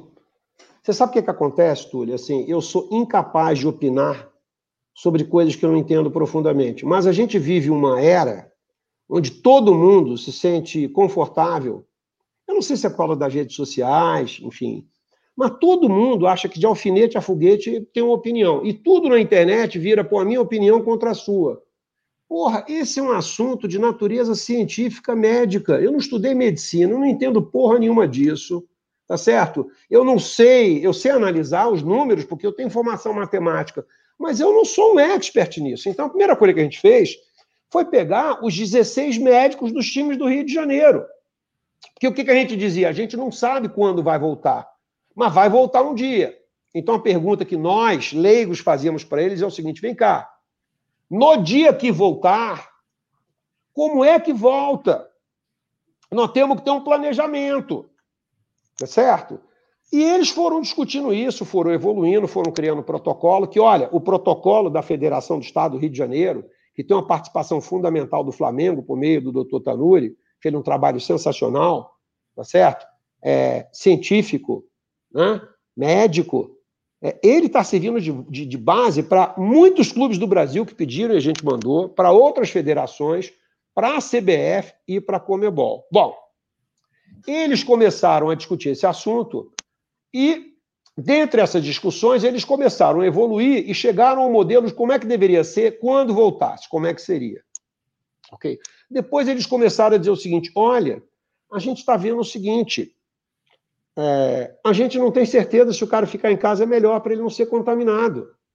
A gente tem que trazer esses caras de volta, não para treinar, mas a gente tem que examinar esses caras. Esses caras são atletas de alta performance. E aí é o seguinte, a gente diz, nós vamos trazer os caras, mas você traz o Túlio. E se o Túlio estiver doente, para onde que o Túlio volta? Porra, não pensamos nisso. Como é que você isola o Túlio? Então, esses caras começaram a discutir do ponto de vista médico e eles nos convenceram de que, olha, é melhor trazer os caras para cá, testar os caras, para isolar quem está com problema, tá certo? Isolar ou do grupo ou dos seus familiares. Porque se não acontecer isso, quem tiver contaminado vai evoluir. Então, o que a gente decidiu fazer? Vamos fazer um teste. E a gente testou 293 pessoas no Flamengo. Túlio, 38 contaminadas. 32 não tinham sintoma nenhum. Seis mandaram todo mundo pro cacete. Tô com porra nenhuma, essa merda desse exame tá errado. Eu não sinto nada, eu não tenho tosse, eu não tenho dor de cabeça, que são aqueles famosos assintomáticos. Tá certo? E esses caras estão contaminando uma porrada de gente na rua, que o cara legitimamente ele não sabe que tem. Então, o que, que a gente descobriu? Olha, para atleta de alta performance, é melhor o cara voltar e fazer exame todo dia do que ele ficar em casa isolado. Basta você ver o time do Corinthians, por exemplo, que foi testado quase 40 dias depois do Flamengo, e 21 de 27 caras estavam com Covid. Por quê? O cara é novo, o cara circula, normalmente esses caras têm uma condição social onde ele mora com quatro, cinco, seis familiares em casa, tá certo? Então, alguns deles em espaços menores. Então, a possibilidade de você é, se contaminar de forma cruzada era enorme. Então, eles começaram a dizer para a gente, e houve uma discussão na FERJ, de que, olha, é melhor que os caras voltem a treinar e que a gente faça um controle sobre eles do que eles não voltem. Aí, quando eles nos convenceram disso, a gente pensou o seguinte: muito bem, mas olha só, se o cara volta a treinar e ele não volta a jogar, isso não é uma merda? O cara volta a treinar, e aí o cara fica dois meses sem jogar bola. Como é que faz? Ah, isso é uma merda também. E aí a gente começou a discutir. Até que chegou uma hora que os médicos disseram: mas vem cá, mas por que, que o cara não voltaria a jogar se não vai ter público? E a gente falou: não, por causa da pandemia. Ele falou: não, mas olha só, se está todo mundo testado, o cara vai, entra em campo, joga bola, e ele volta para o seu clube, e ele vai ser testado de novo, então eles vão viver numa bolha do futebol profissional, onde eles não jogam. Então o que, que aconteceu tudo? Em, sei lá, em 60 dias de pandemia, os especialistas foram nos mostrando como é que a gente poderia voltar e depois por que, que a gente deveria voltar antes. Então, volta o cara de férias, treina 15, 20 dias, e aí você você volta a jogar. Bom, isso foi discutido com todos os clubes. Todos os médicos assinaram e concordaram. E aí nós fomos conversar com o governo do estado. O governo do estado disse: "Olha, por mim, quem tem que decidir são as prefeituras. Vamos falar com as prefeituras". Fomos falar com o prefeito Marcelo Crivella. Essa conversa foi no dia 1 de junho. 1 de junho. Foi uma conversa no Rio Centro. Vários clubes foram. Botafogo e Fluminense resolveram não ir a esta conversa. Aí começou uma coisa meio estranha. O prefeito, na segunda-feira, disse que, olha, o futebol está liberado para o retorno na fase 2 de um projeto da gente no dia 17 de junho. No dia 3, o presidente do Fluminense veio a público e declarou que os jogadores dele só voltariam no dia 15. Bom, o médico dele concordou com tudo, eles estavam cientes do que a gente queria, e aí ele vai dar férias adicionais para os jogadores até 15 de junho. Olha só, ele sabia que o retorno autorizado pelo prefeito era 17 de junho. Os médicos de Botafogo e Fluminense aprovaram todo esse protocolo dentro da FERJ. E na reunião do dia 3 que ele tomou essa decisão, ele perdeu por 14 a 2. Fluminense e Botafogo votaram contra o retorno no dia 18 de junho, tá certo? E os demais clubes votaram a favor. Então, estava pacificado que a volta ia ser a partir de 18 de junho. Aí o Mário vai e diz que o time dele só volta dia 15 de junho. Sabe qual é a sensação que a gente teve? É o seguinte: primeiro é o seguinte, o professor marcou a dia da prova, Estava lá na frente. O cara não estudou porra nenhuma, não se preparou, ignorou que ia ter a prova. Aí na véspera ele foi reclamar com o professor que era pouco tempo para ele estudar. Cara, mas a decisão de não voltar com os jogadores, ele teve 15, 14 dias seguidos para ligar para os caras que estavam em casa, sem fazer nada, para os seus atletas voltarem. E eles não fizeram. Então, qual foi o problema que a gente teve com isso? É que, na minha leitura, na opinião do BAP, tá certo? É, a parte dos estaduais ela é deficitária para a maior parte dos clubes grandes do Rio de Janeiro, Fluminense, Botafogo, a saber. Eu acho que eles não queriam ter despesas em junho inventaram esse oba-oba todo para não voltarem a treinar. Esse é o meu entendimento. Por que, que eu digo isso? Porque eles, os médicos deles, concordaram com todos os protocolos e tudo que foi discutido. Agora, vamos combinar. As coisas na vida têm que ser por unanimidade. Então, assim, não é que a votação na federação tudo foi 8 a 7, teve muita briga, que os médicos foram convencendo a gente disso. Eu não tinha uma opinião forte sobre quando devia voltar. Mas quando os caras disseram, olha, não faz sentido você não treinar os caras. Cada mês que eles passarem longe da gente, maior probabilidade dos caras se contaminarem. E eu falei, porra, faz sentido. Vamos trazer os caras, vamos testar. Então, é assim, o que muita gente estava discutindo é: ah, mas tem muita gente morrendo. Mas olha, não tem nada que ver uma coisa com a outra, porque o fato de ter muita gente morrendo não significa dizer que você não possa testar as pessoas. Aliás, se o Estado brasileiro pudesse testar nas escolas, tá certo, nos hospitais, a gente teria tido um processo muito, muito, muito mais tranquilo. Agora, o Flamengo e os clubes de futebol do Rio de Janeiro, em que, e olha, a FERJ pagou para todos os clubes do Rio de Janeiro testarem seus atletas quem quisesse. A FERJ arcou com os custos. Então, quem não quis fazer isso antecipadamente, não fez. Olha, por, não era por falta de informação. Tá certo? E acabou dando nessa confusão toda. Mas você quer saber? Daqui a 10 anos, Túlio, o que vai se lembrar quem é o campeão carioca desse ano, ninguém vai lembrar direito dessas confusões, né? Se a gente olhar para trás, mas como é que foi o Flamengo campeão em 80? Em que dia do mês foi? Qual semana que foi? Teve jogo de tudo? Ninguém vai lembrar dessa porra, ninguém vai lembrar mais disso. Isso tudo vai passar. Eu acho que tem um holofote enorme nisso agora, que como não tem futebol e a gente tem menos coisa para fazer, qualquer, qualquer, qualquer mosca voando vira, chama a atenção da gente, entendeu? Mas, na é. verdade, é. eu entendo que isso é, é, é na minha visão, foi muito mais picuinha do que qualquer coisa. E em outros estados, eu acho que eles não tinham, por exemplo, é, esse grupo, esse comitê médico, para fazer a avaliação que fez no Rio. Porque quando a gente mostrou o protocolo do Rio de Janeiro, ele foi aprovado com louvor pela Secretaria Municipal de Saúde do Estado, do município, tá certo? A gente mandou para outros estados que aprovaram, gostaram, tá certo? Para outros clubes que, que aprovaram e que estão seguindo esse protocolo e que seguramente vão poder voltar. O que, que eles perderam? Eles perderam umas 30 ou 40 dias de não testar os atletas. Sabe o que, que vai acontecer? Vai ter mais gente contaminada e eles vão descobrir também que alguns atletas já tiveram e já estão bons.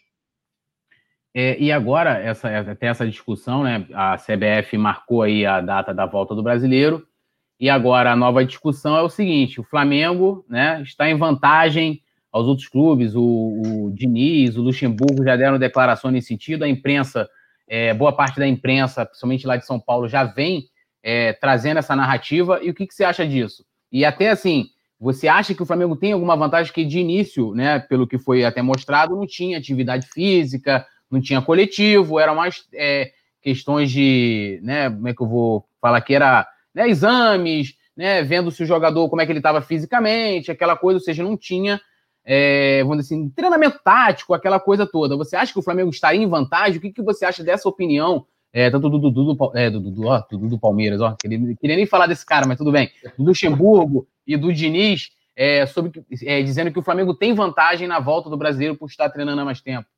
É óbvio que tem. É óbvio que tem. É tempo de treinamento, é ritmo de jogo, é tempo de bola, é óbvio que tem.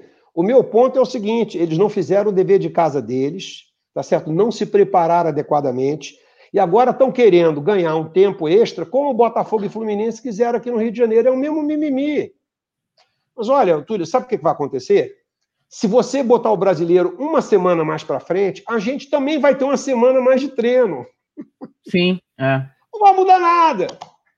Isso aí é conversa para inglês ver, cara. Entendeu? Não vai mudar nada. Agora que o Flamengo está melhor preparado, o Flamengo está melhor preparado. Por quê? Porque a gente, ao invés de ficar de mimimi na imprensa, a gente foi tentar atrás dos dados e fatos e tentar ver o seguinte: como é que eu faço para voltar a treinar de maneira segura? Olha, cara, terça-feira agora faz sete semanas que a gente testou os jogadores. As últimas seis não teve um único caso no Flamengo nem de cara que cozinha, nem de fisioterapeuta, nem de familiar. Então vamos combinar, Túlio, alguma coisa, os médicos que, que, que criaram esse protocolo, eles sabem o que estão fazendo. ok? Não tem um único caso no Flamengo. Então o que, que acontece? O Nenê, que está lá com, com Covid no Fluminense, sabe o que, que vai acontecer, cara? ele não vai conseguir voltar a treinar antes de três, quatro semanas depois que ele tiver Covid, porque depois que você está curado, tua capacidade aeróbica não é a mesma, você sente cansaço, você ainda sente dor no corpo, você não está mais contaminado. Mas tem um efeito de você tomar umas pancadas, tal, como se você, você fica com o corpo dolorido. Como é que esse cara vai treinar em alto, em alto nível? Então, assim, ah, mas quando ele voltar, se der mais uma semana, ele vai estar melhor preparado. É verdade, ele vai estar melhor preparado. A gente também. Então, nós fizemos o que a gente tinha que fazer. Se a prova for amanhã, Túlio, a gente vai para dentro amanhã. Se a prova for daqui a uma semana, a gente vai para dentro daqui a uma semana. E se a prova for daqui a duas semanas, a gente vai para dentro daqui a duas semanas. Essa vantagem que a gente conquistou neste período, ninguém vai tirar mais da gente, porque a gente está com ritmo. A gente, Sim. claro que você tem que estar tá com ritmo. Você vai jogar contra alguém que está treinando há dois meses e você está treinando há 15 dias. Não tem dúvida nenhuma que você vai estar com, com, com mais ritmo. Agora, o Flamengo se meteu nas bocadas e criou uma situação para ele se beneficiar? Não. Os outros clubes é que resolveram não cuidar disso como o Flamengo cuidou. Então, cada um com seus problemas. Eu acho que a avaliação deles está corretíssima. Nós acreditamos a mesma coisa. Ah, o Flamengo pode jogar e pode perder? Pode, pode perder por uma série de circunstâncias. Mas preparo a gente não vai dar mole por falta de preparo. Isso a gente não vai. É, agora, antes da gente entrar nesse lance de MP, a gente já está uma hora e pouco aqui, então vou tentar ser mais acelerado, agradecer a todo mundo que está aí comentando. É, é assim, é, eu, eu, preciso contextualizar para poder fazer, para poder até fazer a pergunta e, e, a crítica. Assim, o Flamengo vem sendo bastante criticado pela aproximação que ele tem hoje com, com, com o governo e também de algumas ações, tipo essa história da premiação, é, teve as demissões dos funcionários, algum, algumas é, atitudes né, na condução do lance do ninho, né, lá, lá da, com, as, com, os familiares, e é, aliada à aproximação com o presidente Bolsonaro, muitas pessoas estão colocando, é, e isso está recaindo, claro, sobre, sobre os dirigentes, de que o Flamengo é um clube sensível, de que não tem coração, de que não se pense em ninguém, essa coisa toda, vem se criando essa retórica na imprensa, né? E aí também veio aquele encontro com, com o Bolsonaro, e aí eu vou até fazer aqui a crítica que eu fiz na época, foi o seguinte, não era porque era Bolsonaro, caguei, podia ser qualquer um lá, o presidente, eu acho que o Flamengo, assim como qualquer clube, tem que ter relação, quando o Flamengo ganhou o Brasileiro em 2009, que bacana, foi lá, o Lula tirou a foto com a taça, o vice-presidente, que agora esqueci o nome dele, que ele era rubro-negro também, que era o vice-presidente do Lula, esqueci o nome, mas tudo bem. E show de bola. Eu, a minha crítica àquele encontro ali com o presidente foi o seguinte: primeiro, que era a questão das seguranças ali, é, porque eu critiquei, até cheguei a falar com o Landim isso, e, e a gente conversou no, no, privado. E a minha outra crítica era o seguinte: o Flamengo que vem se colocando tão bem no mercado, que participou, é, que ao longo dos anos vem é, trabalhando muito para melhorar a sua imagem, aliar naquele momento a um governo que está sofrendo enorme desgaste, aí por N motivos, eu não quero dizer se eles, se eles estão certo ou errado, mas é o que as pesquisas mostram. E, e, isso vem recaindo sobre vocês. Tipo, o cara chega ali e fala: ah, mas o BAP não tem coração porque ele faz parte da diretoria. Ou, eu queria saber se você vê como positivo esse tipo de relação e como que você vê também essas críticas. Tipo, as pessoas hoje estão associando o Flamengo, até você falou um pouco disso no início, a ideologia política, a, ou seja, le, le, levando o debate para fora do espectro político de dentro do clube e até mesmo esportivo. E aí eu queria que você olhasse todo esse panorama. Então, assim, eu, eu tinha me, me colocar legal para não parecer que eu sou político ou que eu tenho ideologia, nem me chama de, de comunista, nem comunista eu sou. E se for bem da verdade, você nem o que, que é. Então, né? Estou aprendendo olha, ainda. Olha, eu vou te dizer, assim, é, dizer que ah, os caras não, os caras são insensíveis. Cara, vai pra puta que pariu. Você só pode falar uma porra dessa quando você conhece a pessoa, você convive com ela. Você achar realmente que por duas coisas que você lê em redes sociais, você conhece alguém, cara, tem gente que a gente vive junto 10 anos e a gente se surpreende com as pessoas. Então, eu acho que assim, essa coisa da gente julgar os outros, eu eu não acho legal, cara. Eu tento evitar muito julgar os outros, porque eu tento me colocar no lugar dos outros eu não, muitas vezes eu não, eu não sei como é, que, como é que você sente uma coisa, como é que outra pessoa sente outra coisa, então eu não acho legal a gente julgar as outras pessoas. Você falar, não, parece insensível, é uma coisa. Você acusar um cara de, de, de, de não, ser, de não, ser, não ser sensível ou de estar andando para alguma coisa, eu não acho legal. Bom, o Flamengo, cara, ele tem que se relacionar institucionalmente com todo mundo. Flamengo se relaciona muito bem com o governador Wilson Witzel, certo? Vocês acham que se a gente não tivesse uma boa relação com ele, a gente teria o Maracanã? O que, que você acha? É, não teria. Tá certo? Você acha que a gente ter uma boa relação com o presidente da Assembleia Legislativa do Rio de Janeiro é importante? O deputado André Silino é o presidente, ele é petista. É importante. O Witzel não se dá bem com o Bolsonaro, tá certo? Que não se dá bem com o Witzel que não, não se bica muito com Crivella. Cara, nós temos que estar com todos esses caras. Sempre. Não importa o partido deles, o Flamengo tem que ter interlocução com eles. Nós temos agenda política com eles, estando eles bem na foto, estando eles mal na foto, ou em qualquer circunstância. E tem uma outra coisa que, assim, às vezes você fica pedindo para o cara, para falar com o cara, um mês sobre um assunto. Aí ele escolhe falar contigo num dia que tem uma merda merda acontecendo, e o mundo acha que você combinou de naquela data de propósito, ou que aquela situação foi. Gente, menos. Menos. A gente tem que fazer o que a gente tem que fazer. E olha, eu vou te falar, essa medida provisória que o presidente Jair Bolsonaro assinou, essa medida provisória aí, para a gente, é uma lei áurea do futebol. Esse assunto do futebol, da Lei Pelé, está parado há 10 anos no Congresso, tá certo?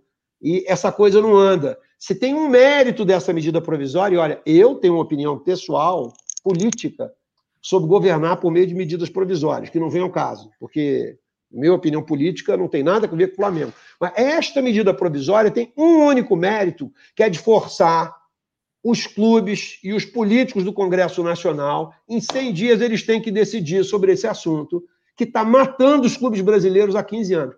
Ô, Túlio, há 15 anos atrás não tinha Amazon, não tinha Google, não tinha YouTube, não tinha smartphone, não tinha é, Uber, não tinha nada. O mundo mudou, o mundo sofreu uma revolução e o futebol brasileiro continua sendo puxado por uma carrocinha, tá certo?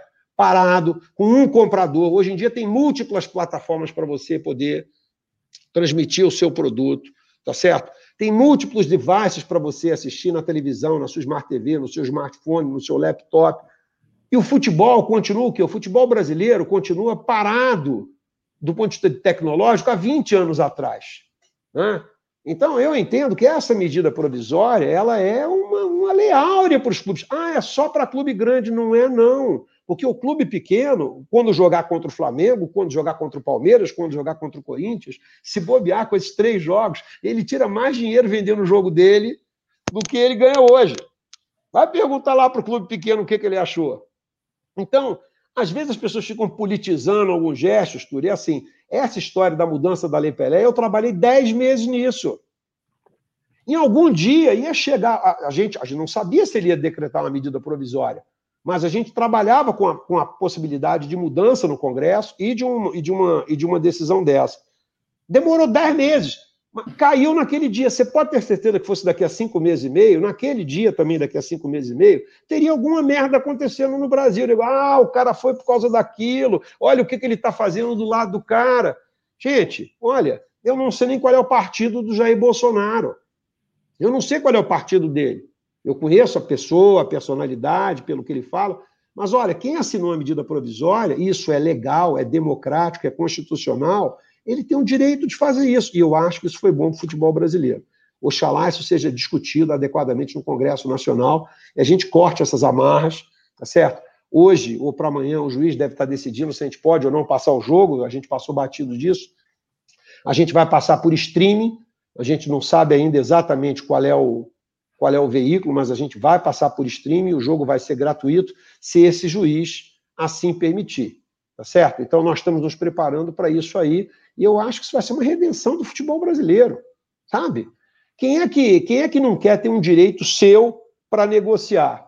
Ô, Túlio, ah, o cara vai obrigar a gente a criar uma liga. Vem cá, você vai dizer com quem eu vou casar? Não, eu sou a favor de casamento. Não, filho, casamento, casamento arranjado era século XIX, cara. Não, e ainda eu vai. Se eu quiser. Eu monto um negócio. Eu vou virar sócio seu por decreto, cara? Porra, se é, eu não, tiver afinidade. Essa, essa, emenda do Pedro Paulo, com todo respeito a ele, eu tentei né, tentar trazer ele para poder bater um papo, mas é, ela não vai poder ser debatida e incluída dentro dessa MP porque ela é inconstitucional, porque é inconstitucional. o STF baixou é, que tem que ser a emenda tem que ser sobre o tema. Então o tema aqui é transmissão, então tem que ser transmissão. Ele quer obrigar as pessoas Você a. Você conhece o Pedro Paulo? Conhece ele? Não, pessoalmente não. Você acha que ele é burro ou estúpido? Não. Eu não acho. Longe disso. Acho que ele é um cara, um cara educado, é um cara inteligente. Então, o que cabe a gente questionar é o seguinte: para quem que ele está trabalhando? A pergunta. Porque um cara inteligente, esclarecido propõe algo que, na minha visão, é estúpido e inconstitucional. Ele não é nem estúpido, e, e vamos combinar, ele deve entender alguma coisa de constitucionalidade, não é mais do que eu, Sim. do que você. Não é isso? Porque ele trabalha, assim, se ele não entende, eu ficaria muito surpreso. Então, qual é a motivação dele? Vou deixar para a audiência aí tentar avaliar né? por que, que é. ele está trabalhando. Eu trabalho às claras, na frente de todo mundo de cara limpa pelo Flamengo e pelo futebol brasileiro. Nesta ordem, nesta ordem, Flamengo primeiro, futebol brasileiro também. A todo mundo sabe, mas eu digo, né? É, o Fábio Lúcio está aqui. Túlio, com todo respeito, se você criticou tudo isso, você rachou a cara, engole de boa, porque o jeito que você criticou, precisa aceitar ser criticado. Cara, olha só, vou repetir. Eu não critiquei é, o fato dele ter ido encontrar o Bolsonaro porque era o Bolsonaro. critiquei e expliquei por quê. Uma questão de saúde, uma questão que até o BAP eh, falou aqui, que eu falei da questão da imagem e tal, que eu posso estar errado. E o problema não é, não é, não é que eu seja criticado. O problema é que a pessoa querer me rotular. Tipo, a pessoa não tem um argumento para poder falar assim, pô, Túlio, ó, mas você não acha assim assim? O cara fala, ah, você é comunista, é direitista, bolsonarista, e não trazer argumento. Então, assim, é, é, essa é a questão, Fábio. Eu respeito Várias pessoas discordaram de mim lá. Pode ver os comentários dos vídeos que eu fiz. Tá lá. E, e tem coisas não republicanas, inclusive. Problema nenhum. É, Bap, você falou um pouquinho aí, né? O Flamengo vai transmitir é, de graça o próximo jogo. É, e aí, para concluir aqui, é, há alguma TV aberta? que ah, Vou melhorar a pergunta. Há alguma possibilidade desse próximo jogo ou de algum jogo do Carioca passar em alguma TV aberta? E se o Flamengo também, além da Flá TV, que teve aquela a nota né, que soltou que vai passar na Flá TV, algum outro streaming, tipo, sei lá, uma Dazon, a própria Amazon. É, o Flamengo está negociando ainda isso?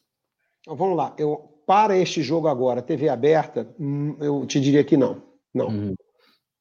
Quem vai passar é a Flá TV. A uhum. gente está discutindo agora em que plataforma. Então, isso elimina, por exemplo, uma Dazon, é, como foi colocado aí. A gente vai avaliar em que plataforma de streaming a gente vai estar tá passando o jogo. Então, tem alguns detalhes técnicos que estão sendo discutidos ainda, que não está nem é, sob minha, é, minha batuta isso aí. Eu estou dividindo com vocês o que eu sei que a gente discutiu ontem. Uhum. Terça e sextas a gente tem uma reunião mais longa sobre detalhes operacionais do que está acontecendo no Flamengo, e ontem fizeram uma narrativa, uma, uma apresentação sobre isso, e a gente está fazendo alguns ajustes agora, a gente já decidiu que é por streaming, agora a gente está cuidando de detalhes técnicos, tudo, porque, assim, você quer fazer uma festa dessa, quer passar um jogo desse, parece fácil, cara, mas, pô, mas não pode dar merda numa transmissão da Flá TV de um jogo Sim. dessa magnitude, tá certo? Então, se você começa a ficar se desviando muita atenção, você acaba que você não foca no principal e não faz uma transmissão boa. Então, uh, nesse primeiro jogo, a gente quer fazer um arroz com feijão muito bem temperado, entendeu? Uh, deixa champanhe, deixa aquela picanha maravilhosa para um pouquinho depois para os próximos jogos. Vamos fazer o primeiro bem feito, né? Vamos acabar o primário, vamos acabar o ensino fundamental para depois pensar em um salto maior. É, então, é, né, para esse jogo, a galera tá até perguntando se ia passar no Facebook e tal. É, é, é, no caso que seria no Facebook do Flamengo, também ainda não sabe. A garantia mesmo é a plataforma do YouTube, a Flá TV, não é isso? A gente vai passar por streaming. Tá certo? Isso. Por streaming. Tá certo? Pode ser YouTube? Pode. Pode ser Facebook? Pode. Quem vai ser o veículo, quem é que vai aparecer lá é Flá TV. Tá certo? Mas uhum. qual estrada vai ser? Ah, vai ser, vai ser pelo ar, pelo mar ou por terra? Vai ser por terra, vai ser streaming. Vai ser streaming. A Flá TV vai passar por streaming. qual das plataformas que você falou aí a gente deve estar resolvendo nas próximas 24 horas, eu imagino.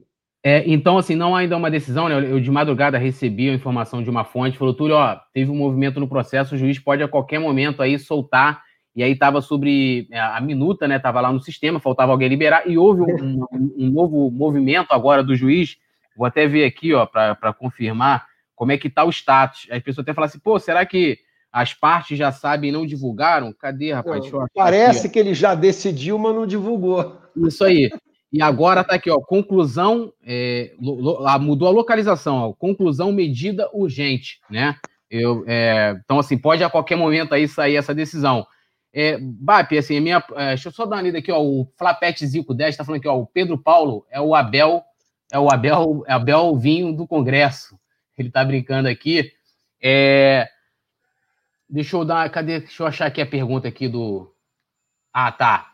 O, Erivaldo, que tinha feito um superchat aqui de 5 reais, ele falou assim: Bap, se você acha a ideia né, do, do Flamengo comprar o Maracanã, né, se o governo tivesse a intenção de privatizá-lo, né, de entregar a uma, a uma, a uma empresa privada.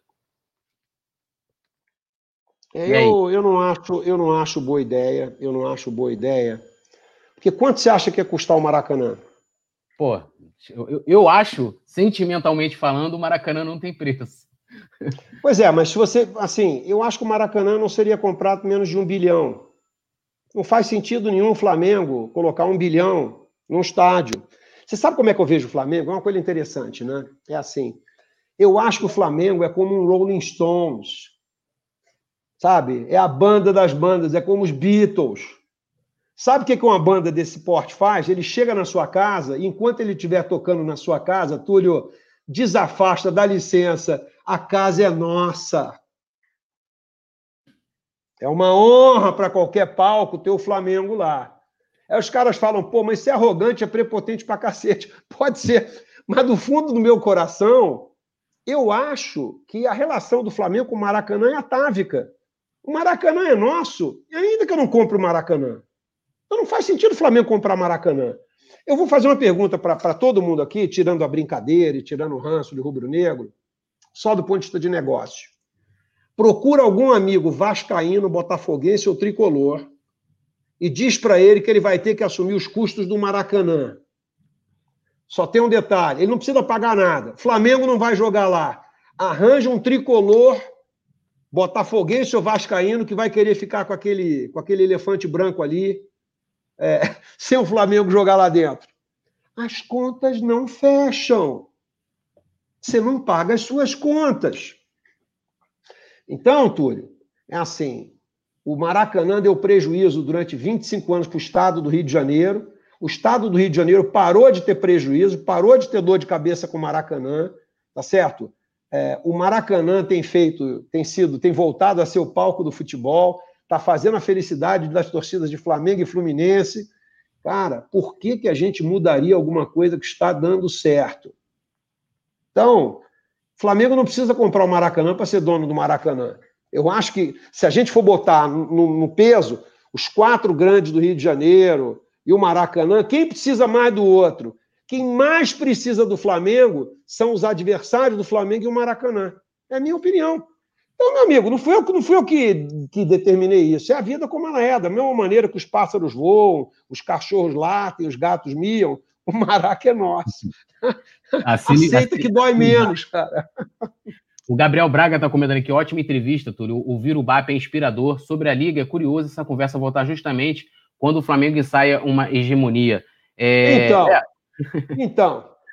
Há vários papos que estão surgindo agora que, é, que... É, o cara vai fazer casamento, o cara vai fazer casamento de interesse agora, né? Ou vai forçar as pessoas a se associarem.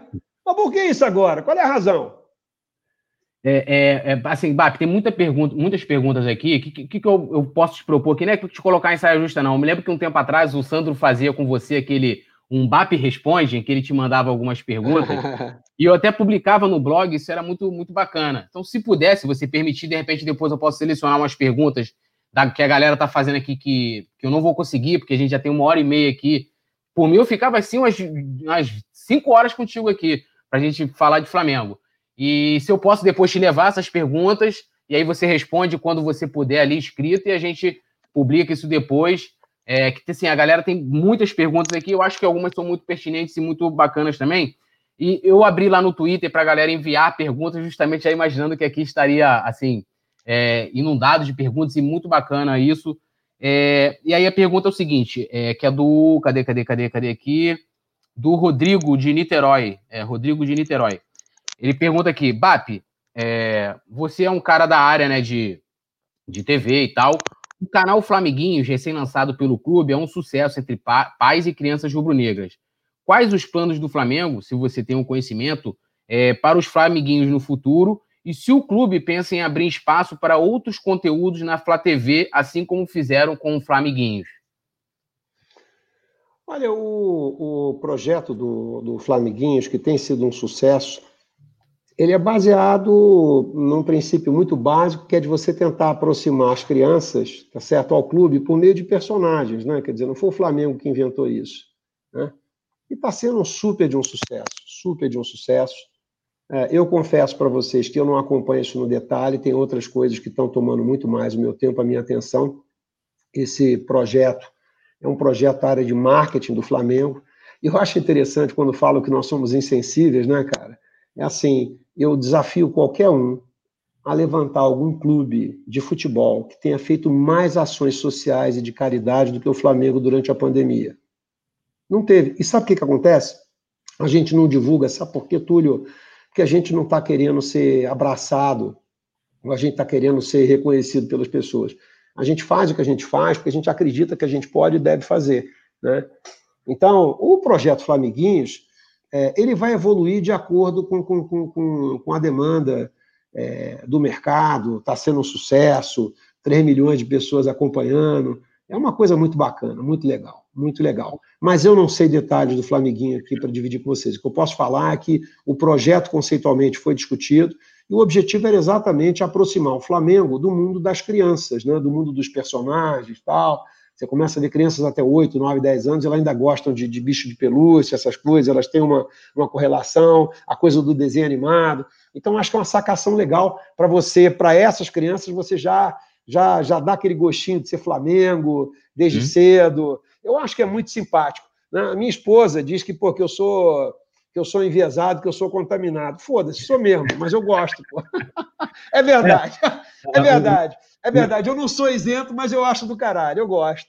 O, o, o Flamiguinhos, eu vou ser eternamente grato. Inclusive, tem uma entrevista aqui no canal com os produtores do Flamiguinhos, porque né, eu, eu incentivo minha filha desde quando ela nasceu. Quando eu descobri o sexo da minha filha, a primeira coisa que eu fiz foi numa loja do Flamengo. Era uma menina, comprei vestido, mandei botar nome nas camisas. E ela, uma coisa que eu não conseguia fazer era ensinar minha filha a cantar o hino. Ela aprendeu a cantar o hino com o Flamiguinhos. Você é eternamente grato ao Flamiguinhos. O, C, o arroba Cbruno90 perguntou lá no Twitter se os jogos de basquete, vôlei, é, ou seja, dos esportes olímpicos também poderão ser é, estendidos dentro dessa MP. Olha, eu, eu, eu acho que não, viu? Eu acho que essa MP foi muito específica, eu acho muito difícil que alguma outra coisa seja estendida dentro dessa MP. Eu acho que assim, o MP não é, não, não é uma camisa que você troca todo dia, toda, sabe? Um, uhum. Não é. Eu acho que não. Eu acho que não. Acho que é, essa história de MP é, é delicado, entendeu? O cara, para emitir uma medida provisória, ele pensa muito, acho muito pouco provável que haja algum remendo é, nessa MP que está aí. Se vai ter outra, eu sinceramente não tenho conhecimento de, de, de algum trabalho estruturado junto ao governo federal para esse objetivo aí que foi colocado. Pode até ter, eu não conheço é o arroba vídeos, underline, da, underline, nação, ou seja, vídeos da nação, ele perguntou o seguinte aqui, se, se, vai, se, se vai ter, é, sobre, tá, na verdade, sobre fidelidade do sócio-torcedor, se vai ter algum reconhecimento para quem manter o plano, né, no caso, no, nesse momento de pandemia, e não for pedir reembolso do pacote, né, que teve aqueles pacotes que foram vendidos para os Jogos do Ano, Jogos do Maracanã, é, se não seria vi, viável recri, é, criarem uma pontuação com média entre frequência nos últimos 35 dias, mais tempo de sócio para fidelidade do, do sócio torcedor. Acho que é, a gente se concentrar se o pessoal vai ter alguma bonificação para quem continuar é, é, no sócio. É, tem tem duas, duas, duas eu, vou, eu vou dividir em duas partes a resposta. A primeira é o seguinte: tudo que as pessoas que pagaram, elas vão receber, ok? Então, se elas achavam que iam ter Flamengo pode fazer entre 61 e 65 jogos ainda esse ano. Flamengo vai fazer os mesmos 61 ou 65 jogos. A diferença é que deve acabar dia 8 de fevereiro e não mais no dia 9 de dezembro. Então, houve um deslocamento no tempo, Túlio, da entrega do produto. Você comprou um produto na internet que você queria muito, ele atrasou, mas ele vai chegar. Uhum. Não é que ele, não é que ah, não é, você pagou para ter 60 jogos, você vai ter 45. Não. Você vai ter os jogos inteiros.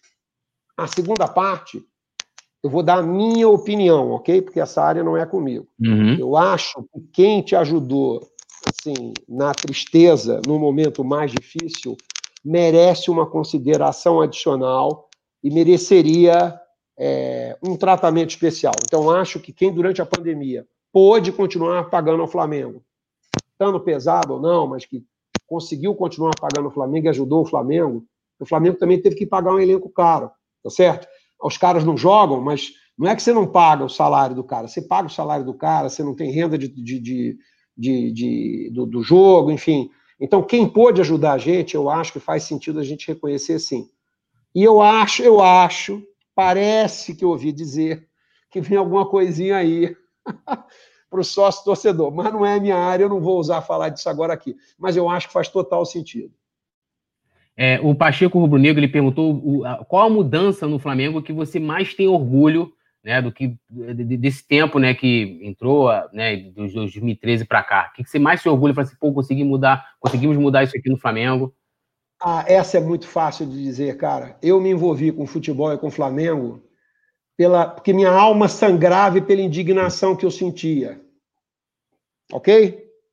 De ter um filho que na época, quando era pequeno, né, idiota, perdido na vida, resolveu dizer que ia torcer para São Paulo. Aquilo, cara, aquilo eu falei, porra, vou quebrar tudo, vou, vou, vou espancar. Vou... E aí chegou uma hora que eu falei o seguinte: bom, e, e, e o que, que vai acontecer? Eu falei, sabe o que vai acontecer? Eu vou pegar todo esse ódio, essa ira que tem dentro de mim, essa indignação, e eu vou tentar botar energia positiva e trabalhar em cima disso. Então, Túlio, quando eu vejo hoje meu filho comigo no Maracanã, vibrando pelo Flamengo, como eu, eu acho que a gente saiu da indignação para o orgulho. Então, a coisa que eu mais me orgulho é de, ter, é de ver uma geração de quem tem 20, 30, 40 anos de idade ter o orgulho do Flamengo que eu tive quando eu tinha 20 anos. Isso é. aí, cara, isso não tem preço. Isso é isso é muito especial demais. Então, eu acho que a maior contribuição é essa, entendeu? Você ter vergonha na cara, você conquistar as coisas por mérito, e você ouvir todo mundo chegar e elogiar o Flamengo e dizer, pô, esse Flamengo é do caralho, o Flamengo mereceu. Flamengo ganhou a porra toda no campo. Não foi por arbitragem, não foi por, por, por jogada duvidosa, porque a tabela favoreceu a gente. Muito pelo contrário. Então eu tenho um orgulho enorme de ter contribuído para esse resgate, entendeu? Isso é um negócio. Porra, é um negócio que me emociona até hoje. Então, de longe, essa é de longe a mais relevante delas, eu acho que é essa, entendeu? Essa coisa de todo mundo temer o Flamengo. Porque quando eu tinha 20 anos, todo mundo que ia jogar contra o Flamengo ficava. A gente ia jogar na casa dos adversários, eles jogavam atrás. Aí você começa a ver, né, em 2005, 2010, vem jogar Havaí no Maracanã, os caras dando calor na gente. Falava, pô, tem que descer lá matar todo mundo, cara. Não pode isso. Não pode. Entendeu? Os times, em tese, menores, darem sufoco no Flamengo no Maracanã, a gente perder uns jogos besta em casa, sabe? Voltar para casa puto. Sabe? Eu acho que o Flamengo é grande demais para decepcionar essa nação.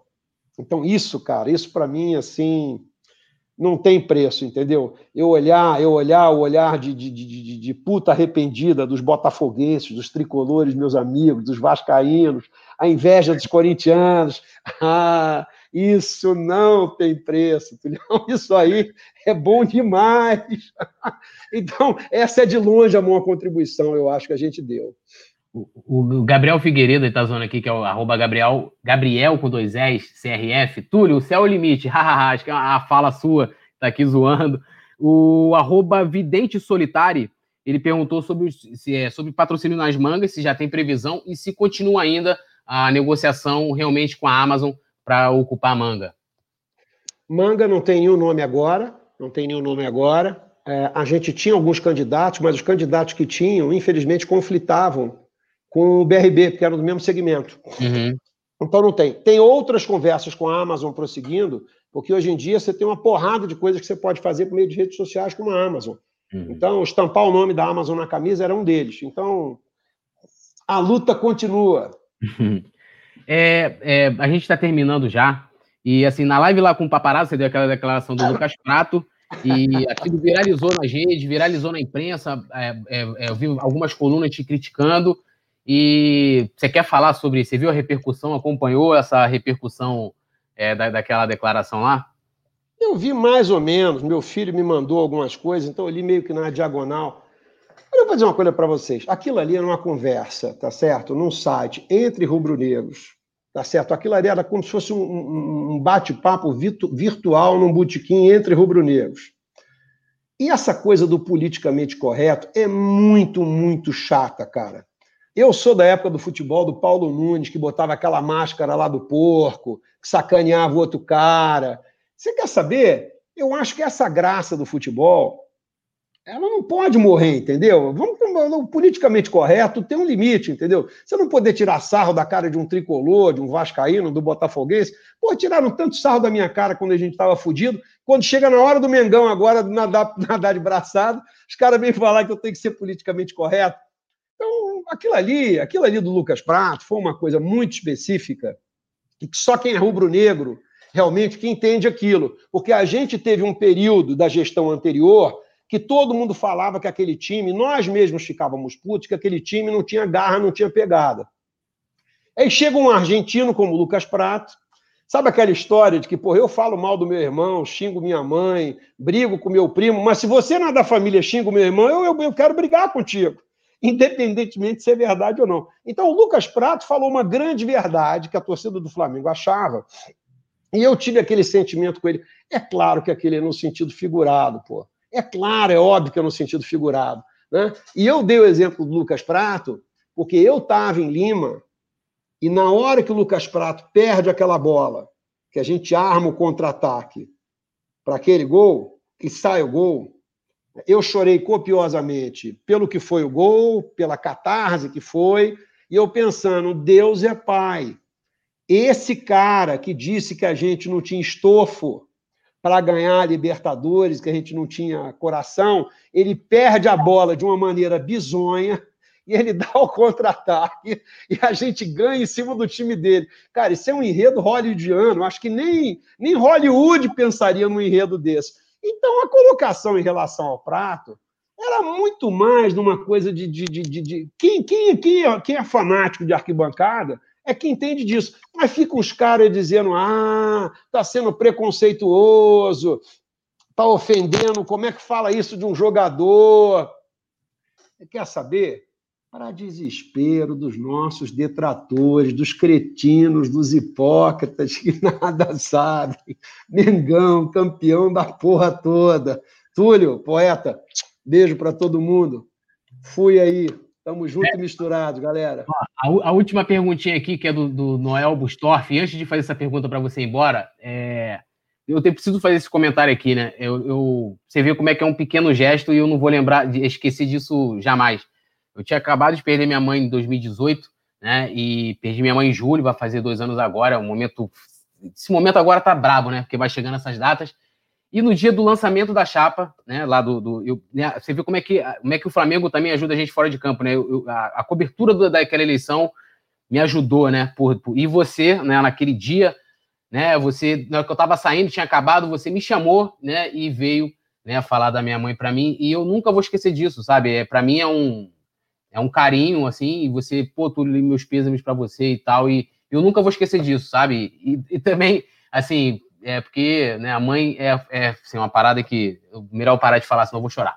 O Noel, ó, você embora. Noel Bustorff fala aqui, ó. Túlio, pergunte ao BAP por que o Flamengo não responde à altura. Rizek, Mauro César e Montenegro, que acusam o Flamengo de má conduta o tempo todo. Aí com essa a gente encerra, agradecendo todo mundo que estava aqui. Galera, deixa a pergunta no chat, depois eu mando pro BAP, tá? E desculpa que eu não consegui ler, mas é, eu faço tudo aqui meio que sozinho, tá bom?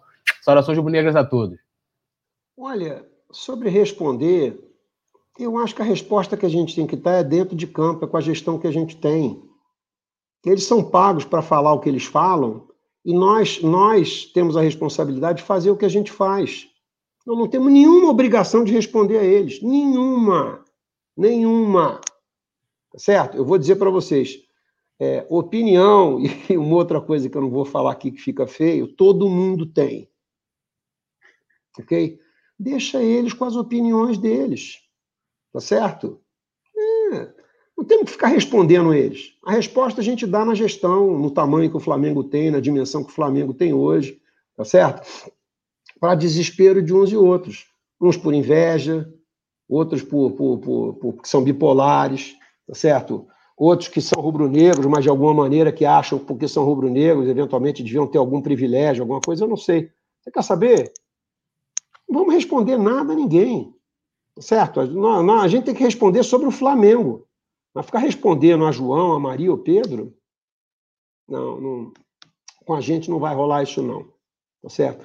Melhor esses caras aí separarem um dinheirinho para fazer terapia, viu, Túlio? Vão precisar. Beleza?